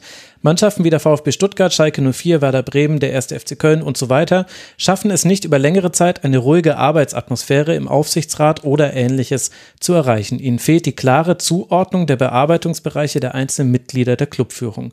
Dadurch kommt es immer wieder zu negativen Kommunikationsmomenten zwischen diesen, siehe zum Beispiel Hitzesberger. Gerade in dieser Hinsicht könnten Sie von den vermeintlichen Werksclubs etwas lernen. Eine intrinsische Hierarchie innerhalb eines Unternehmens ist notwendig für den Erfolg. Gerade wenn der VfB mit dieser Jugend- und Scoutingarbeit der letzten Jahre weitermacht und sich der sportliche Erfolg weiter einstellt, dann muss auch die Clubführung reformiert und besser organisiert werden, damit der Hintern Clubführung nicht das einreißt, was die Spieler, Trainer und der Staff in den letzten Jahren so mühsam aufgebaut haben. Beispiele HSV, Werder Bremen, Schalke 04 und Kaiserslautern 1860 München. Er sagt, all diese Traditionsclubs hatten zuerst einen internen Machtkampf auf der Führungsebene und später dann den sportlichen Absturz. Ja, wo soll ich unterschreiben? Äh, das ja? Gibt es einen Epi-Epilog? Kannst du also, das Buch in Auflage 2? Falls es irgendwie, ja, genau, Auflage 2 würde ich Anthony B. Ja, genau. Ja, äh, nimm bitte Kontakt mit mir auf, finde ich hochinteressant. Nein, das also viel besser kann man es nicht beschreiben. Ja, ich würde vielleicht bei den Werksclubs noch noch ein was anfügen. Da sind wir jetzt wieder bei dem Anführungszeichen Anfang schwierigen Anführungszeichen Ende Umfeld. Es ist natürlich ein unaufgeregteres Arbeiten. Das muss man auch ganz klar sehen ähm, ähm, bei, bei äh, Werksclubs und, und äh, Mäzen finanzierten Clubs ähm, ähm, oder eben Konzernen finanzierten Clubs, wie, wie man das jetzt auch immer beschreiben will. Ähm, du hast weniger Druck auf der, also in der Öffentlichkeit. Ne? Du mhm. hast weniger Druck auf dem Kessel. Das ist einfach so. Das muss man ganz klar sagen. Es ist ein, es ist ja auch einfacher, sich mit 14 Mitgliedern hinzusetzen als mit 70.000. Ja. Ähm, das ist definitiv so. Also so, weil zwischen 14 kriegst du eher einen Konsens hin als zwischen 70.000. Ähm, das muss ich, glaube ich, nicht näher erklären. Ähm, aber letztlich sollte das keine Ausrede sein, weil er eigentlich sollte ja ein Interesse an einem Verein, ein großes Interesse an einem Verein aus regionaler Sicht, das sollte ja eigentlich kein Bremsklotz sein, kein Hemmschuh, das sollte ja eigentlich ein Boost sein. Mhm. Also, genau. Ne, also das, so, du hast ja beim, beim VfB, genauso wie in Frankfurt oder Hamburg, du, du musst ja schon wahnsinnig viel falsch machen, dass dann nicht zu jedem Heimspiel 50.000 äh, äh, mindestens pilgern. Das ist einfach so. Ja? Und, und das ist ja ein Pfund. Ja? Sowohl atmosphärisch, wenn ich jetzt sehe, wie man eine Mannschaft nach vorne peitschen kann, als auch natürlich finanziell. Ne? Ähm, diese Einnahmen, die, die musst du ja auch erstmal generieren. Ja? Ich finde, ich finde es fast dann dann wären wir schon wieder bei dem Thema, warum kann denn ein Mainz 05, ein SC Freiburg, ein FC Augsburg, warum, warum ist, sind denn diese Clubs, gut, Augsburg jetzt momentan auch ein schlechtes Beispiel, aber warum stehen diese Clubs im Ranking eigentlich weiter oben als so ein VfB oder als, gut, HSV ist jetzt noch viel weiter unten, ne? Klar. Ne? So, weil da ist das Fanaufkommen auch nicht so hoch, aber ähm, sie haben eben auch nicht die Finanzen, die jetzt ein RB Raba hat, die, mhm. die der VfL Wolfsburg hat oder die, die Bayer Leverkusen hat. Ja, also das ist ja auch noch ein Aspekt. Aber ansonsten gehe ich das hundertprozentig mit. Und ich bin gespannt, dass natürlich, man muss jetzt schauen, dass man das äh, irgendwie hineinfügt. Was mich dahingehend positiv stimmt, ist natürlich, dass die handelnden Personen oder einige der handelnden Personen jetzt natürlich auch einiges mit der Besetzung der sportlichen Führung jetzt zu tun haben. So, man mhm. hat Hitzelsbergers, äh, man, man, man, man hat ähm, Matarazzos Vertrag verlängert, man hat Misslintats Vertrag, glaube ich, verlängert, wenn ich es jetzt richtig im Kopf habe. Mhm. Ähm, ich meine, da war Vogt schon im Amt. Ähm, jetzt gab es dann auch wieder, da sind wir wieder beim Medienthema, es gab dann auch wieder Berichte darüber, dass sich Vogt gegen eine Verlängerung von Matarazzo ausgesprochen hat. Ähm, damals, das war im Aufstiegskampf zweite Liga. Ähm, das war ja, da, da muss man auch ein bisschen, ist auch im Buch nochmal geschildert, es war in einer Phase tatsächlich, das war vor einem ganz wichtigen Spiel gegen den HSV. Das war so ein Do-or-Die-Spiel. Also wenn du da gewinnst, dann bist du, dann hast du wirklich jede Chance bis zum Saisonende. Wenn du verloren hättest, so wäre das Momentum vielleicht ins Negative gekippt. Und dann verlängerst du langfristig mit einem Trainer, der erst seit ein paar Monaten da ist und der jetzt rein tabellarisch betrachtet keine Verbesserung gebracht hat. Ähm, hätte ich auch kritisch gesehen. Und ich, ich glaube, ein kritisches Nachfragen ist nicht ganz verkehrt. Ähm, ich glaube eher, man muss dann wieder in die Vergangenheit schauen. Die Vereinsführung hat eben Positionen halt auch mit Leuten wie mit Robin Dutt besetzt. Ähm, ne, als, als Sportvorstand, äh, der in, das war jetzt keine Glanzleistung. Ne? Sie haben andere Trainer geholt. Auch da eher keine Glanzleistung. Also von daher, das stimmt mich eigentlich positiv, dass die Vereinsführung da jetzt eher wirklich äh, entweder auf ihre Experten hat und auf die auch hört oder aber ein besseres Händchen vielleicht bei der, bei der Auswahl hat. Aber klar, das kann morgen schon wieder anders ausschauen. Hm. Dann bringst du einfach das nächste Buch raus. Also, Kapital oder Kurve erschienen im Werkstattverlag. Es liest sich sehr gut. Du hast es wirklich auch gut äh, geschafft, äh, all diese verschiedenen Themen äh, verständlich zu erklären. Kann ich äh, tatsächlich allen interessierten Hörerinnen und Hörern nur empfehlen. Und ich würde es nicht tun, wenn ich es nicht müsste. Das wisst ihr ja, liebe Hörerinnen und Hörer. Der, nein, wenn ich es wenn ich's nicht, nicht müsste. Nee, Moment, jetzt habe ich es genau verkehrt rum gesagt. Geil. Ja, ich habe hier ja, nebenher schon Freiburg gegen Augsburg aufgemacht. Ich habe es genau verkehrt rum gesagt. Ich würde es natürlich nicht empfehlen, wenn ich das nicht wollte, ist ja klar. Sorry, wir sind ja wahlfrei. Ja, äh, Gott, sei Dank, Gott, sei Dank, ist es, Gott sei Dank ist es mir noch aufgefallen hier. Ja, ich habe ich hab mich schon mit dem nächsten Spiel auseinandergesetzt im Kopf. Also, Stuttgart spielt jetzt noch gegen Hoffenheim und Gladbach. Bochum, über die wir ja auch gesprochen haben, reist jetzt zu Rasenballsport Leipzig. Und was ich gerade getan habe, war, mir die Notizen für Freiburg gegen Augsburg schon mal aufzumachen. Denn das ist das nächste Spiel, über das wir sprechen wollen, wo wir auch gerne Sebastian wieder zurück in die Sendung holen. Sehr gerne. War aber sehr interessant zuzuhören. Also natürlich so, so eng bin ich ja natürlich nicht dran am VfB. Aber es ist ähm, sehr spannend, äh, die Thematik äh, ja etwas näher dazu zu hören oder zuzuhören, weil ich einen Punkt immer wieder vermisse. Es wird um das Thema Kommunikation gesprochen. Aber ähm, dieser, dieser klare Plan, wie man die Kommunikation auch strukturiert, erstmal innerhalb des Vereins, mhm. wie nehme ich die, die Fans mit rein, sind, inwieweit sind die Fans auch gewillt, ähm, zu kommunizieren? Oder Anforderungen haben sie auch. Also super spannend, könnten wir ja, den ganzen Tag drüber quatschen eigenes, eigenes Tribünengespräch wäre das eigentlich. Aber jetzt an der Stelle wollen wir dann mit dem VfB Stuttgart Schluss machen und eben über das letzte Spiel im Dreisam-Stadion sprechen vom SC Freiburg. Die letzten drei Tore, die dieses Stadion erlebt hat, durfte alle der SC schießen. Im Spiel gegen Augsburg trifft erst Lukas Kübler, dann Lukas Höhler und zuletzt Vincenzo Grefo. Es waren die Tore 997, 998 und 999 an diesem Ort, bevor es dann jetzt es dann mit dem nächsten Heimspiel ins neue Stadion geht, wird eröffnet mit einer Freundschaftspartie gegen den FC St. Pauli. Das Tor Nummer 1000, es fiel nicht, aber das war fast schon der größte Makel an diesem Sonntagabend. Zusätzlich noch vielleicht zu dem, dass sich Christian Streich ganz offensichtlich auch nach so vielen Jahrzehnten im Profifußball noch sagen lassen muss, wie man eine Humper ankündigt. Aber gut, das ist ein ganz eigenes Thema. Sebastian, wie haben dir denn die Freiburger sportlich gesehen gefallen gegen den FCA?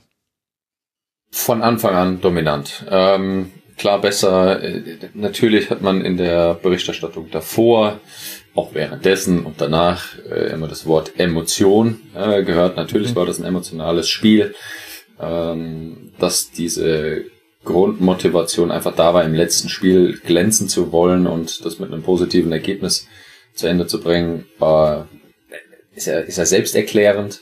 Dennoch fand ich, war die, war die Herangehensweise ähm, so strukturiert und auch wirklich äh, vom Fokus. Es war für mich basic, aber basic auf hohem Level. Und das ist eigentlich so mein eigenes Spielprinzip, ähm, dass ich versuche in meiner äh, Herangehensweise ein Spiel zu begleiten oder beispielsweise auch die Coachings mit den Spielern, dass ich die Basics auf konstant hohem Level mache. Und das, das haben die, haben die Jungs von Anfang an gut gemacht. Es gab, äh, ich glaube, in der ersten Halbzeit äh, Augsburg, ja, sie waren präsent auf, also wir haben da Spieler mit einem anderen Trikot, äh, als SC Freiburg haben wir da auf dem Platz gesehen, aber das war keine gute Leistung, mit die schlechteste, glaube ich, in dieser Saison, würde ich jetzt mal so von, von meiner Seite aus ähm, sagen. Mhm die, äh, deshalb fand ich das Ergebnis in der Höhe voll, vollkommen in Ordnung.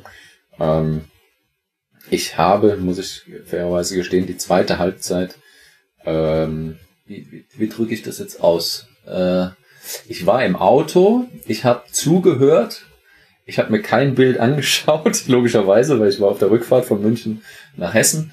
Ähm, aber die erste Halbzeit habe ich gesehen. Ähm, und äh, wie gesagt, also bei mir ging es dann während der Autofahrt nur um die Emotionen und das war natürlich schön. Ich habe dann den letzten Rest noch gesehen, äh, Thema Humper äh, anzustimmen. Das war dann eher lustig ähm, als emotional, aber äh, hat mich natürlich für den SC gefreut, dass sie, dass sie äh, das so beschließen können, konnten.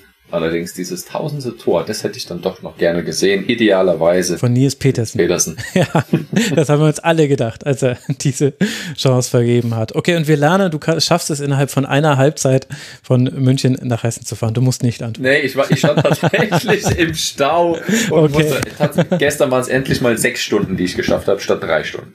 Ah, ja, ja, ja, ja. Okay, gut. Das ist, das ist ein anderes Thema. So arg viel hat sich nicht verändert in der zweiten Halbzeit. Die Augsburger, Benny, sie waren äh, deshalb ein bisschen äh, frustriert, weil es jetzt ja eigentlich besser zu sein schien. Gegen Union Berlin 0 zu 0, jetzt dann gegen Gladbach gewonnen. Äh, Umstellung auf Fünferkette. Aber vielleicht waren Personalien da ein Thema. Also, das würde ich jetzt mal Frage an, als Frage an dich geben. Hahn als rechter Sechser im Spiel. Sicherlich war der Plan mit viel Tempo dann nach vorne zu gehen.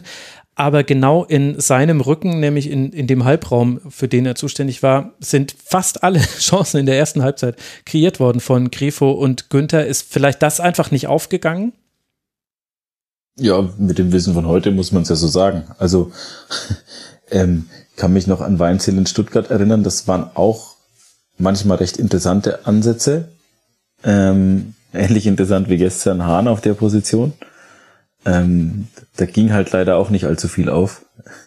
Und äh, so, also gestern, ja, so in dieser Gesamtbetrachtung muss man, glaube ich, echt noch, ähm, muss man echt einfließen lassen, dass Freiburg einfach wahnsinnig gut ist. Also schon, schon wieder auch in diesem mannschaftstaktischen Bereich und so. Ähm, das ist einfach, ich finde das schon beeindruckend und bemerkenswert.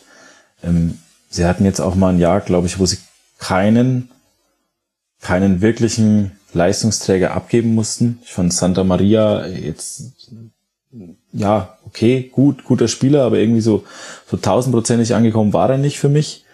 Ähm, oder so hundertprozentig und, und da siehst du dann einfach, was die dann mit einer, wenn sie noch eine personelle Konstanz entwickeln, was die da teilweise abrufen können. Also die liegen nicht umsonst da, wo sie liegen. Und ähm, ja, Augsburg, ich glaube, die gehen echt schweren Zeiten entgegen. Ich, ich sehe da, ich habe da keine gute Prognose. Hm. Ich weiß nicht, wie Sepp das sieht. Bin ich äh, absolut dabei. Ich äh, muss auch gestehen, wir haben jetzt demnächst dann schon den Call. Ich darf Bayern in Augsburg dann machen, ist ja noch äh, ein oder andere Spieltag entfernt, aber ähm, jetzt schon äh, genau zu schauen, was, was, was hat denn gefehlt, speziell in der ersten Halbzeit. Ja, mit dieser, mit dieser Idee und Rehan auf dieser Position äh, zu stellen. Ich, ich finde die gar nicht so schlimm, also beziehungsweise gar nicht so schlecht. Die Idee dahinter verstehe ich schon. Äh, wichtig ist natürlich, was macht der restliche Mannschaftsverbund, weil es ist ja klar, wenn André Hahn nach vorne zieht, irgendeiner ähm, muss diesen Raum ja übernehmen. Und äh, da habe ich mir jetzt schon mehrere Fragen an Markus Weinzierl dann schon notiert, ähm, wie das, wie das abläuft und wie, wie er das, ähm, wie das Selbstverständnis war. Äh, bei Augsburg ist, ist für mich in der, mit dieser Spielweise definitiv ganz unten mit dabei. Erst zwei Tore erzielt. Man hat auch im Spiel gegen den SC gesehen, warum. Dann kommen noch individuelle Fehler mit dazu. Also Reese Oxford äh, ist äh, zu weit weg von Luca Höhler, auch wenn man sagen muss, der Pass von Maximilian Eggestein war auch wirklich wunderbar und die die Ballmitnahme von Höhler sowieso. Aber dazu gehört, dass ich glaube, zwei Minuten vorher Maximilian Eggestein eigentlich den identischen Pass schon versucht zu spielen, da ist er noch zu ungenau. Also man war eigentlich auch vorgewarnt, dass das passieren könnte. Und dann Framberger äh, steht erst falsch bei einer Hereingabe und verursacht dann ein Handspiel. Hätte da aber halt auch klar erklären können, wenn er nicht unter den Ball durchgesprungen wäre. Das macht's schwierig. Wieder ein Scheißspiel, sagt Gikiewicz dazu und meint eben damit, dass es jetzt wieder so ein Rückfall ist in die Ergebnisse vorher. Auf der anderen Seite, Benny, wir haben jetzt kurz schon über den SC äh, gesprochen. Ich glaube, man muss da aber wirklich nochmal hervorheben. Also in diesem Spiel spielt jetzt Eggestein, äh, Kübler beginnt, äh, Griffe und Jong wieder in die Startelf reinrotiert. Äh, Höfler spielt neben Eggestein. Es ist schon erstaunlich, wie gut es der SC schafft, mit Ansage sein Spiel durchzuziehen. Also dass über Griffe und Günther die meiste Torgefahr entsteht. Das ist nun wirklich keine Neuigkeit. Da wird kein Freiburg-Fan jetzt irgendwie die Teetasse vor Schreck fallen haben lassen. Und trotzdem ist es einfach wegen der sehr guten Ausführung so schwer zu verteidigen. Und das, obwohl die Art und Weise, wie man die Chancen herausspielt, das ist immer ein ähnliches Muster. Das ist entweder direkt den Ball entlang, diagonal auch gerne mal aus der Kette rausgeschlagen auf Günther oder ein Ballvortrag ins gegnerische Angriffdrittel und irgendjemand spielt dann den Steckpass und der kommt immer aus dem Halbraum. Und ich finde es so spannend, dass das nicht zu verteidigen ist, obwohl doch alle wissen, was jetzt gleich passieren wird. Naja, das hängt halt auch mit dem Timing von, von Günther zusammen. Der ein oder andere hat sich ja vielleicht gewundert über die Nominierung durch, durch den Bundestrainer damals, aber der macht das einfach brutal gut, finde ich. Ähm, ähm, und das ist so irgendwie der Klassiker, irgendwie so, so ein klassischer Freiburg-Spieler. Ähm, das ist jetzt, also nicht falsch verstehen, das ist jetzt kein total herausragendes Riesentalent, ähm, aber der bleibt auf dem Boden, der arbeitet an sich, der verbessert Dinge ähm, ähm, und kommt dann einfach, finde ich, Schritt für Schritt, Jahr für Jahr auf ein höheres Niveau. Höhler ist zum Beispiel auch so ein Fall. Ja. Mhm. Ich kenne den noch aus Mainzer Zeiten, aus der U23. Ähm, in Mainz hat man, und, und Mainz ist ja auch eine, ein, ein Verein, der wirklich immer schaut, diese Durchlässigkeit zu den Profis, ähm, ähm, dass die gegeben ist, ähm, der, der dieses Vertrauen in die Spieler mitbringt. Und bei Höhler hatte man eigentlich nicht das Zutrauen, dass er es schafft, ein Bundesligaspieler zu werden. Ja, und, und dann ging er nach Sandhausen und jetzt ist er in Freiburg gesetzt ja, hat den für mich individuell besseren Niederlechner, der dann nach Augsburg gegangen ist. Ich meine, die kamen, ich meine, sie haben noch zusammengespielt, ein Jahr lang, wenn mich nicht alles täuscht. Und Niederlechner halte ich, wenn du jetzt die beiden Spieler isoliert betrachtest, für den individuell viel besseren Spieler. Ähm, aber er hat es geschafft, den so ein Stück weit wegzubeißen. Also jetzt nicht im negativen Sinne, er hat ihn nicht weggeätzt oder sowas, ne? Also mhm. bitte nicht falsch verstehen, aber er hat es einfach geschafft, sich da durchzusetzen. Und, und auch das ist ja so ein typisches Freiburg-Spiel, wenn wir jetzt, ne, äh, oder, oder so, so typisch Freiburg irgendwie. Das, das passt einfach. Man, man, man hat da einfach einen guten Blick dafür, was ein Spieler kann und was ein Spieler nicht kann und wie man Spieler besser machen kann. Und das hängt natürlich nicht nur mit, nicht nur mit Streich zusammen, das hängt ja auch mit einem sehr, sehr guten Management zusammen. Mit, mit einem sehr, sehr guten Scouting. Also bei, bei Günther äh, finde ich ein, ein Thema spannend. Ja, Steckbälle, ja, das wissen wir alle. Es gab ja mal einen fliegenden Holländer bei den Bayern, da wussten wir auch immer, wenn er von der rechten Seite angedribbelt ist, äh, äh, welcher Move kommt. Und mir geht's um dieses Wort Timing. Ähm, das ist extrem schwierig zu verteilen. Also es ist eine, eine hohe Spielintelligenz des individuellen Spielers äh, zu wissen, ja, das ist meine Stärke, das mache ich, er weiß genau, wann er andribbeln muss. Und dieser, diese, diese Entscheidungsfindung, dieses Timing finde ich ähm, sehr spannend und das gilt es auch nochmal, glaube ich, herauszuheben. Das ist nicht einfach, oh, ich lauf mal und, und, und, und spiele einen Pass da vorne rein, sondern das ist äh, die, die, die hohe Intelligenz bei ihm, auch wenn er, glaube ich, in der ersten, nee, zweite Halbzeit war es, Anfang zweiter Halbzeit, ähm, andribbelt, jeder wartet auf diesen Steckball und dann spielt er ihn quer. Ich glaube, Eggestein war es, der zum, zum mhm. äh, Abschluss kommt. Also ähm, gerade dieses, dieses Wort Timing ist mir nochmal wichtig ähm, hervorzuheben, weil das äh, schon außergewöhnlich gut ist. Das ist äh, definitiv richtig. Bringt mich auf den alten äh, Schauspielerwitz. Warum ist deutscher Humor so weg? Timing, sagt dann der andere.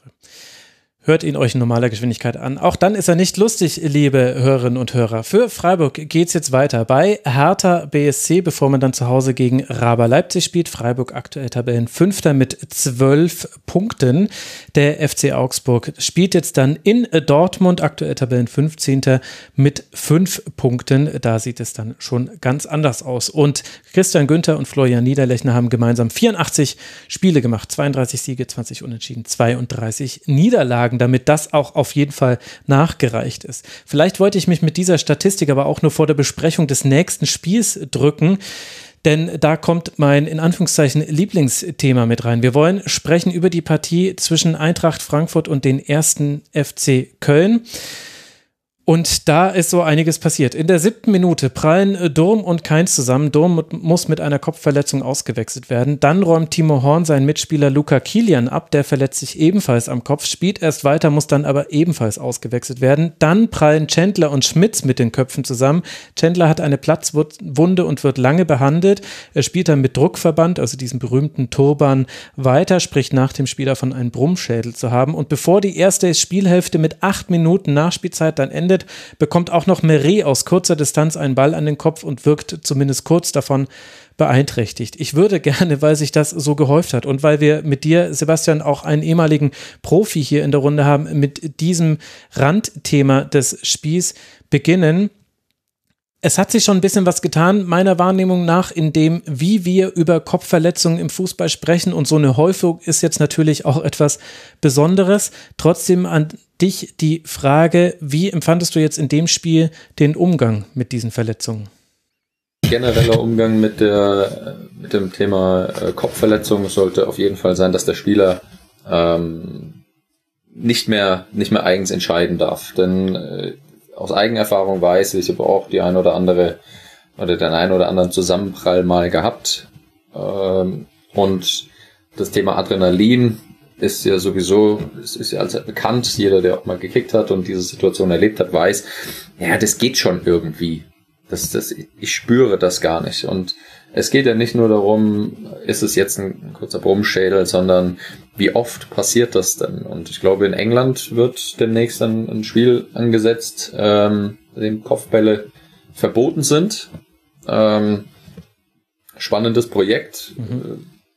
Weiß jetzt gar nicht, ob ich, ob ich da richtig liege. Irgendwo habe ich das so nebenbei mal gelesen, ähm, um einfach ein Pilotprojekt mal zu starten und zu schauen, ob das funktioniert. Ich glaube, die Kopfbälle sind nach wie vor ein wichtiges Element im, im Fußball, deshalb wird es das immer geben.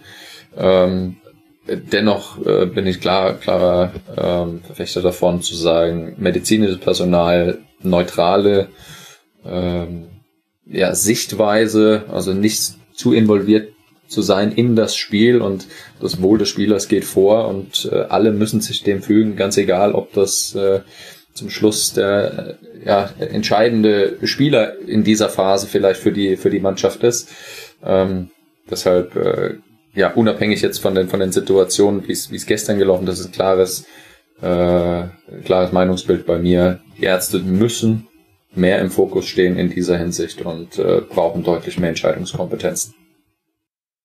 Ich finde halt auch die Kommunikation mit den, also jetzt, jetzt vereinsseitig, die war suboptimal. Also ich finde die schwierig. Ähm, mir ist schon klar, dass ein, dass ein Vereins-PR-Account äh, dann nicht sagen kann, äh, ja, nimm den noch runter, das ist doch eindeutig, der hat eine Gehirnerschütterung, das ist schon logisch, aber da haltet es halt nicht so ganz so heldenhaft, ja, wie es mhm. vielleicht äh, dann gemacht wurde. Das finde ich dann persönlich schwierig, weil wir sprechen dann immer über Schmerzmittelmissbrauch und äh, äh, Dopingproblematik hat jetzt natürlich damit nichts direkt zu tun, indirekt finde ich aber schon.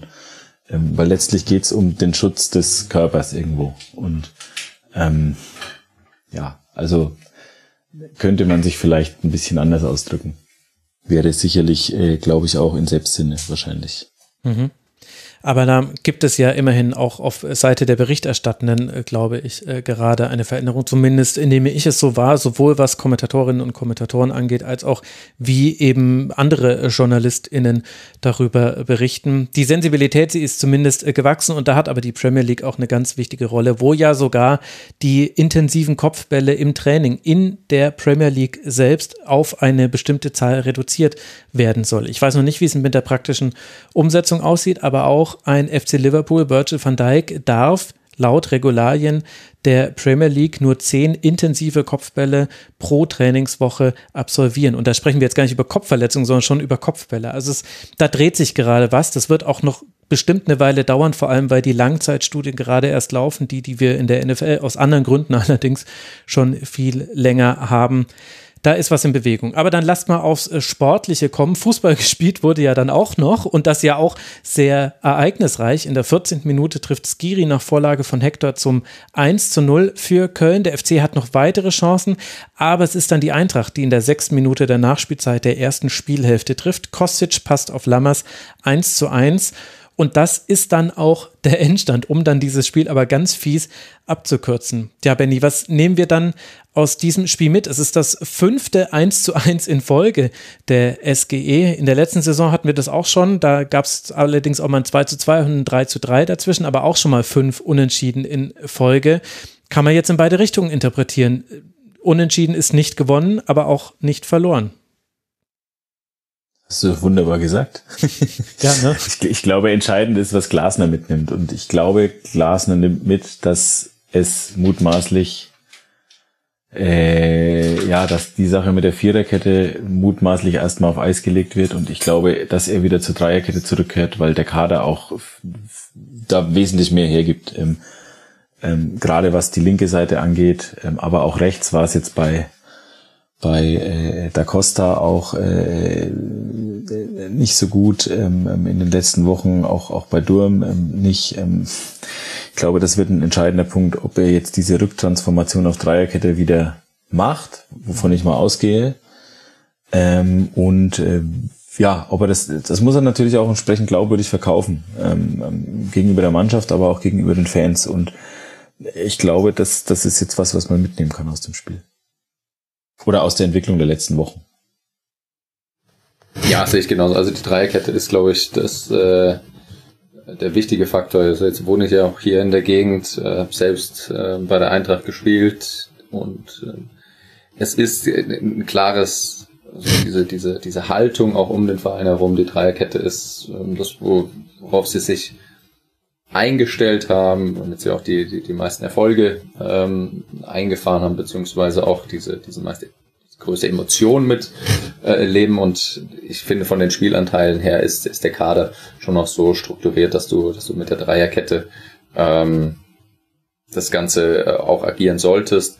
Ich glaube, in der letzten Saison gab es mal eine kurze Phase, da haben sie auch mehrere Unentschieden äh, eingefahren. Da gab es aber vorher schon den einen oder anderen Sieg. Ähm, ja. Wichtig ist jetzt, jetzt gut, äh, nächstes Spiel ist jetzt nicht ganz so einfach. Ähm, gegen die Bayern. Ähm, okay, da musst du dir dann natürlich die, die, die Gedanken machen, Dreierkette respektive Fünferkette, äh, um erstmal auch zu schauen, wie kommst du in das Spiel hinein. Es geht ja darum, erstmal wenig bis kein, kein Gegentreffer hinzunehmen. Ja, gut, aber wer weiß, die Spiele gegen Bayern, da ist ja die Eintracht viel, viel besser weggekommen als ganz viele andere Bundesligisten. Mal sehen, wie das ausgehen wird. Man spielt ja vorher auch noch gegen Antwerpen in Antwerpen, was glaube ich auch mit dieser vermutlichen Rückkehr zur Dreierkette damit zu tun hat, ist glaube ich, dass man in dem Spiel gesehen hat, das, was man durch die Viererkette versucht hat, besser zu machen, nämlich eine Doppelung der Flügel, auch mal über den rechten Flügel was kreieren. Das hat jetzt überhaupt nicht mehr geklappt. Es war wieder sehr flankenlastig, 34 Flanken, zwei davon kamen an. Allein Philipp Kostic hat 19 Flanken geschlagen. Immerhin seine beiden waren auch die, die angekommen sind. Hey, ja, das ist ja super. Aber das war schon offensiv gesehen ganz schön dünn in Phasen des Spiels. Es wurde dann ein bisschen besser. Und auf der anderen Seite, Benny, haben wir den ersten FC Köln, bei dem wir uns an das New Normal, glaube ich, inzwischen gewöhnt haben. Also wir wissen jetzt, okay, der FC spielt seit Steffen Baumgart nicht nur anders, sondern auch auf einem anderen Level. Und offenbar, ich glaube, das kann man jetzt nach sechs Spielen dann durchaus sagen, schafft man das eigentlich auch in keinem Spiel unter dieses Grundlevel zurückzufallen und dementsprechend erfolgreich seine Spiele zu gestalten, auch wenn das jetzt auch nur ein Unentschieden war aus Sicht des ersten FC Köln, aber der FC hat auch erst einmal verloren und das bei einem gewissen FC Bayern und das auch gar nicht so unknapp, um es mal so zu sagen. Wie gefällt dir der FC? Wie verwandelt. Also, das ist ja, als hättest du die komplette Mannschaft ausgetauscht und das ist ja auch, das ist ja nicht passiert. Das ist ja das Kurios, oder das ist ja das, das, das, das, seltsam will ich gar nicht sagen, kurios auch nicht, aber das Bemerkenswerte daran, da siehst du einfach, was ein Trainer bewirken kann. Und ich glaube jetzt nicht allein mit Trainingsarbeit, sondern einfach auch mit seiner Art, ähm, mit, mit, mit seiner, mit seiner ehrlichen, offenen Kommunikation, frischer Wind. Der war ja sowas von bitter nötig in Köln. Ich, und ich will das gar nicht an, an, an Gistol irgendwie festmachen oder so aber da musste einfach ein, ein, ein Haken hinter diese Zeit gesetzt werden. Und ähm, Baumgart macht das, das ist ja eigentlich sensationell. Also der, der, das ist ja fast schon Kultcharakter. ja. Die also, aber wie hat dir zum Beispiel nein, nein alles auch ja. diese diese diese diese Art, wie er sich gibt und so und und auch man, mal schnodderig, aber aber ne, also immer so, dass du sagst, hey, äh, ja, okay, jetzt, jetzt haut er mir mal eine Antwort hin, aber okay, äh, akzeptiere ich. Ich kann mich noch dran erinnern, ich, ich war mal in einer Nach-PK-Runde mit, mit Baumgart.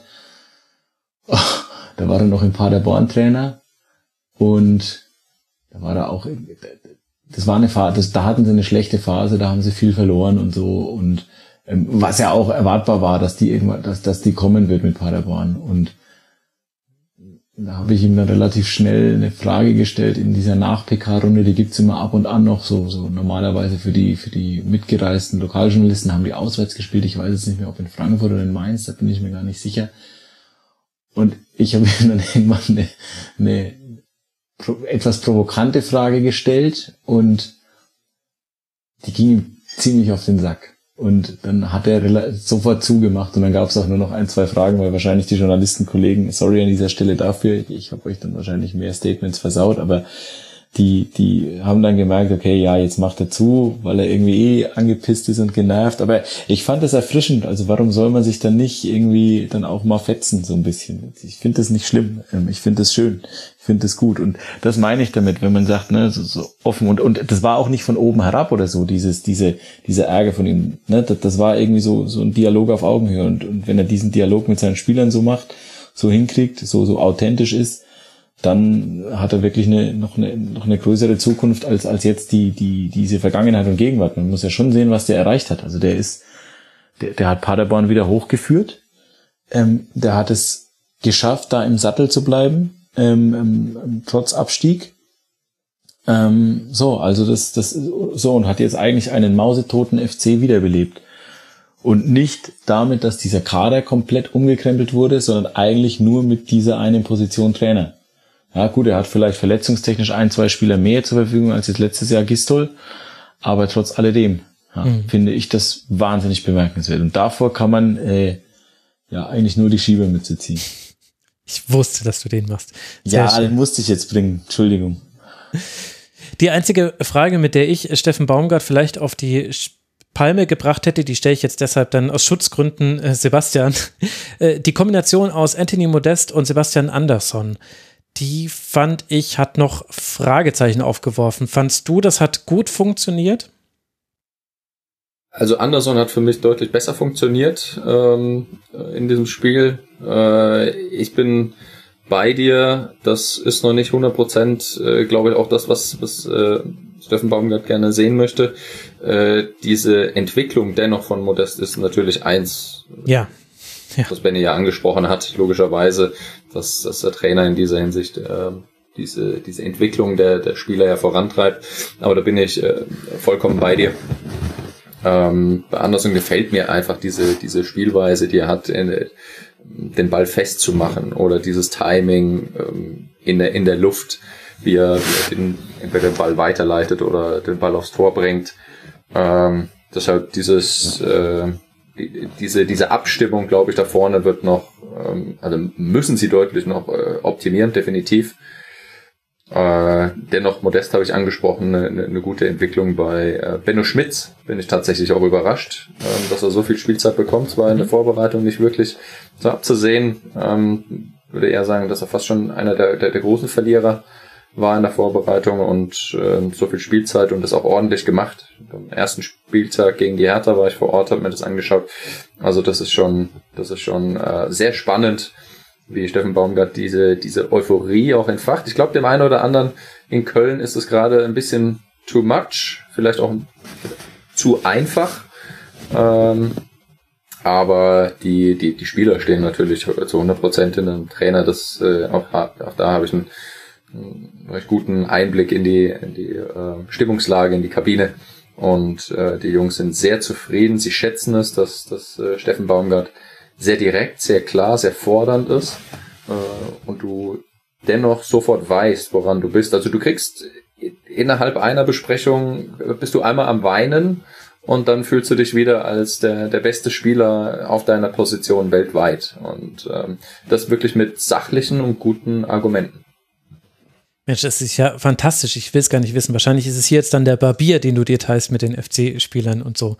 Kommst du dann. Nur, nur, bei den, äh, genau, nur bei den Barbieren unterwegs. Genau, kein Wunder, dass deine Frisur immer sitzt und alles immer so, wenn man da den ganzen Tag. Naja, aber dann wissen wir, woher du deine Informationen bekommst. Also, die Eintracht spielt jetzt dann in Antwerpen und dann bei den Bayern.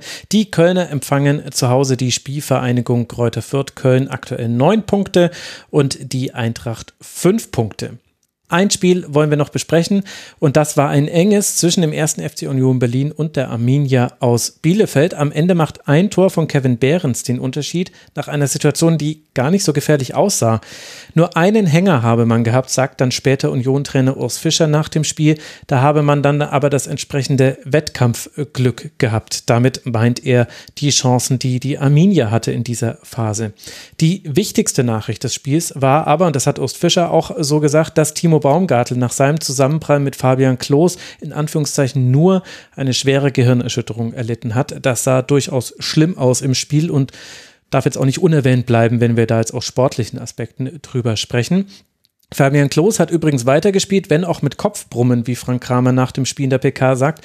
Und er hat außerdem zu Fabian Klos gesagt, der eben wie gesagt nach diesem Zusammenprall, wo der Gegenspieler eine schwere Gehirnerschütterung erlitten hat, durchgespielt hat, äh, hat äh, Frank Kramer über Fabian Klos gesagt, er sei einfach, Zitat, ein Schlachtross, äh, den man mit so einem Zweikampf nicht von der Piste schieße.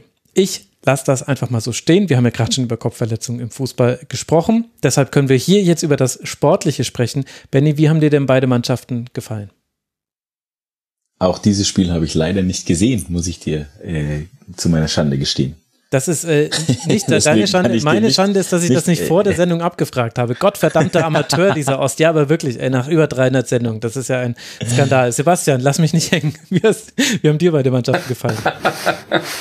ähm, ausgeglichener von den, von den Halbzeiten. Also erste Halbzeit fand ich Union ähm, deutlich öfter am Drücker. Es gab mal ja, ich denke mal so um die 30. Äh, 35. mal kurz äh, eine Phase der Arminia, die aber in der zweiten Halbzeit etwas präsenter war. Und mhm. ähm, das Tor fand ich ähm, ganz stark gemacht. Also wirklich äh, eine, eine super Aktion äh, mitzunehmen und dann im, aus einer schwierigen Position sich zu drehen und den Ball wirklich gezielt, aber auch unter die Latte ähm, zu hauen. Ich weiß jetzt nicht, oftmals sagt man, naja, aus der Position mit der Drehung bekomm den Ball irgendwie aufs Tor. Mhm. Jetzt hast du aber als Stürmer dennoch immer die, die Vororientierung, du weißt, wo du bist, du weißt, wo der Gegner steht, ähm, wie ein Keeper rauskommt und welche Ecken möglich sind und den Ball dann so da hinzulegen, in Anführungsstrichen und so reinzuhämmern, war es äh, war's schon echt ein, ähm, sehr, sehr schöner Treffer. Ich musste, hab's mir gerne drei, viermal angeschaut, weil ich genau solche Abschlüsse echt mag. Ähm, dennoch war es für mich äh, auch in der zweiten Halbzeit hinten raus Union wieder mehr Druck gemacht. bei der Arminia. Ich mag einfach, ist ein sympathischer Verein, ja, wenn, wenn ich das so erkläre. Aber die, du merkst schon, wenn ich sage sympathischer Verein, dann, dann bedeutet das bei mir ähm, Leistung, es, es, es hängt irgendwo und die, ähm, dass natürlich sie sich im unteren Tabellendrittel äh, befinden werden, die die Zeit über und äh, kämpfen werden, dass sie, dass sie nicht absteigen. Das ist vollkommen klar. Das haben sie ja selber gesagt. Äh, dennoch finde ich die, die Erwartungshaltung von den Jungs äh, ganz gut. Sie haben ein ordentliches Spiel in Gladbach gemacht. Und dann äh, ist es, glaube ich, ein Prozess, den sie ganz normal auch gehen werden. Mhm. Ja gut, wo es hängt bei der Arminia, das kann man ja eigentlich ziemlich gut benennen. In der Offensive hängt erst drei Tore erzielt jetzt in sechs Spielen. Man hat dafür auch erst sechs kassiert, das gehört unbedingt mit dazu. Seit Frank Kramer dort Trainer ist, ist, ist in der Defensive wesentlich stabiler geworden und drei dieser Gegentreffer kommen ja allein aus dem Spiel gegen Gladbach. Aber das hast du eben gegen Union auch wieder gesehen. Also in der zweiten Halbzeit gab es gleich zweimal Chancen durch Dribblings von rechts nach innen, einmal durch Klos und einmal durch Schöpf. Das war nicht komplett vergleichbar, aber von der Stoßsituation ähnlich.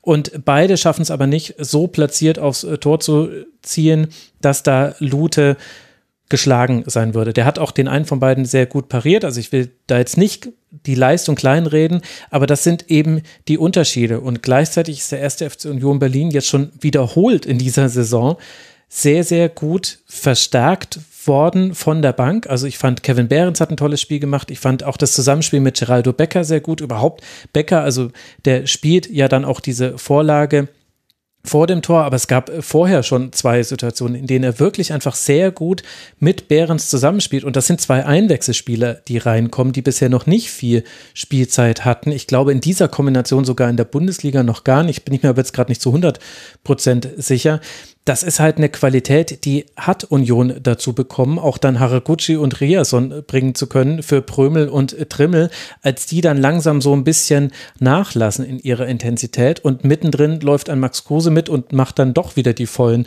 90 Minuten plus Nachspielzeit das ist wirklich einfach gut. Und dann kann so ein Spiel kann 0 zu 0 ausgehen. Mit Pech kann das Union auch verlieren, glaube ich aber ehrlicherweise gar nicht, weil man eben immer nachliegen kann.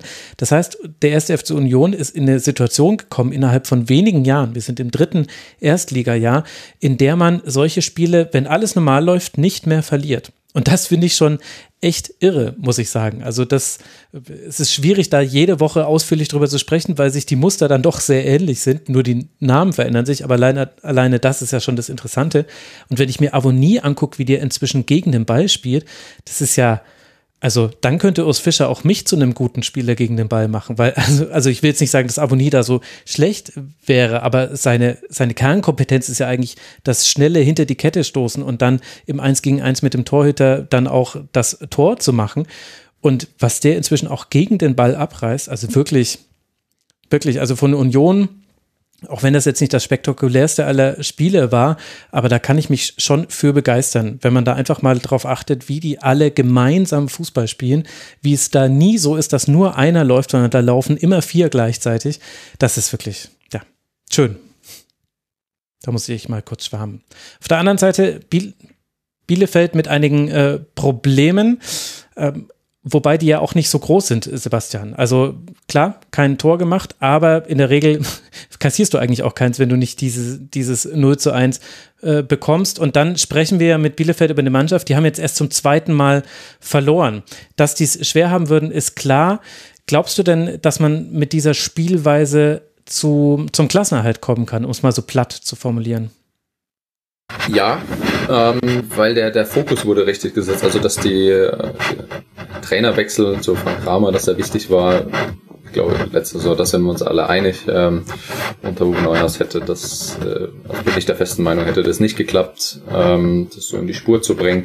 Der, der Fokus ist klar, defensiver, logischerweise äh, kompakter zu stehen, um das Ganze erstmal auch wegzuhalten, weniger Gegentreffer zu kassieren. Und im Offensivspiel merkt man natürlich, dass der, der ich bin jetzt eine Abstimmung. Das ist, dafür ist äh, Frank Kramer schon zu lange ähm, in der oder mitarbeitet zu lange mit der Mannschaft, dass es, äh, dass sie mutiger agieren müssen, wenn sie nachrücken. Also es geht nicht nur, es geht nicht nur um die Pässe, die gespielt werden, sondern ähm, dieser, das was mir gerade beim VfB Stuttgart gerade so zu präsent ist, ja, wir müssen defensiv gut stehen und dadurch vergisst du mutiger zu sein, nachzurücken, die Anschlussaktionen äh, zu haben, um weiter nach vorne zu kommen. Das ist mir bei der Arminia, finde ich, ist sehr präsent. Dennoch versuchen sie es natürlich mit der mit den begrenzten Möglichkeiten und das ist auch nicht respektierlich gemeint, mit äh, begrenzter Qualität das bestmöglich zu machen. Es geht natürlich müssen sie deutlich öfter in die, in die ins letzte Drittel kommen, so wie du es auch gesagt hast, die äh, Dribblings. Das, das können sie gut. Die Dribblings ist so das, äh, mit die Kernkompetenz äh, im Offensivspiel. Ähm, Gerade wenn es dann in der in der Raute, wenn sie versuchen öfter mal in der Raute auch zu agieren da ist ja ganz präsent das Steil-Klatsch-Prinzip. Mhm. Sie versuchen es, aber da ist tatsächlich äh, Abstimmung, Timing, Nachrückverhalten und nicht optimal. Das berühmte Timing. Ich sehe schon, wir haben einen roten Faden hier. Also, es war ein enges Spiel und das konnte Union Berlin gewinnen. Damit steht man bei neun Punkten bei einer ausgeglichenen Torbilanz von acht zu acht Toren. Es geht jetzt weiter für Union Berlin gegen Maccabi Haifa zu Hause an der alten Försterei, bevor man dann zum ersten FSV Mainz 05 reist. Die Arminia aus Bielefeld ihrerseits steht mit vier Punkten aktuell auf Tabellenplatz 16, ist allerdings noch sehr eng da unten drin. Die Arminia empfängt jetzt dann Leverkusen zu Hause, bevor man dann nach Augsburg reist.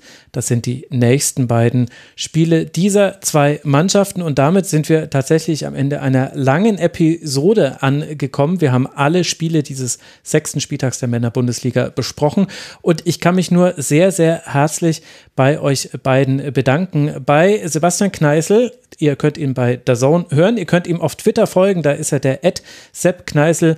Sepp, danke dir, dass du mit dabei warst im Rasenfunk. Sehr gerne, sehr viel Spaß gemacht. Vielen Dank. Das freut mich zu hören. Und ebenfalls mit dabei, und ich möchte mich nochmal ausdrücklich dafür entschuldigen, dass ich vorhin genau die Buchempfehlung so versemmelt habe. Ich wollte es wirklich empfehlen. Benjamin Hofmann vom Kicker, der eben das VfB-Buch Kapital oder Kurve geschrieben hat. Ed Benny-Hoffmann auf Twitter. Danke dir, dass du mal mit dabei warst im Rasenfunk mal wieder. Sehr gerne, immer wieder gerne. Und dass du diese Aufnahme durchgezogen hast, obwohl eindeutig zu hören war, der Nachwuchs äh, im Hause Hofmann hat da sein Recht eingefordert und wollte mitreden, um es mal so zu formulieren. Also danke dir für dein Durchhaltevermögen. In diesem Sinne, dann danke ich auch euch, lieben Hörerinnen und Hörern, für eure Aufmerksamkeit. Ich habe noch zwei Podcast-Empfehlungen. Piratensender Powerplay mit We Are Back, um Kinder zu verbieten. Und der SZ-Podcast und nun zum Sport hat sich über die WM alle zwei Jahre unterhalten. Fand ich eine sehr interessante Folge. Ich habe gerade keine Zeit dazu, einen Kurzpass zu machen. Deswegen hört SZ und nun zum Sport, der gespaltene Fußball, eine WM alle zwei Jahre. Wir hören uns dann wieder am Mittwoch im Kurzpass oder nach dem nächsten Bundesligaspieltag der Männer. Bis dahin, bleibt gesund, passt auf euch auf. Macht's gut. Ciao.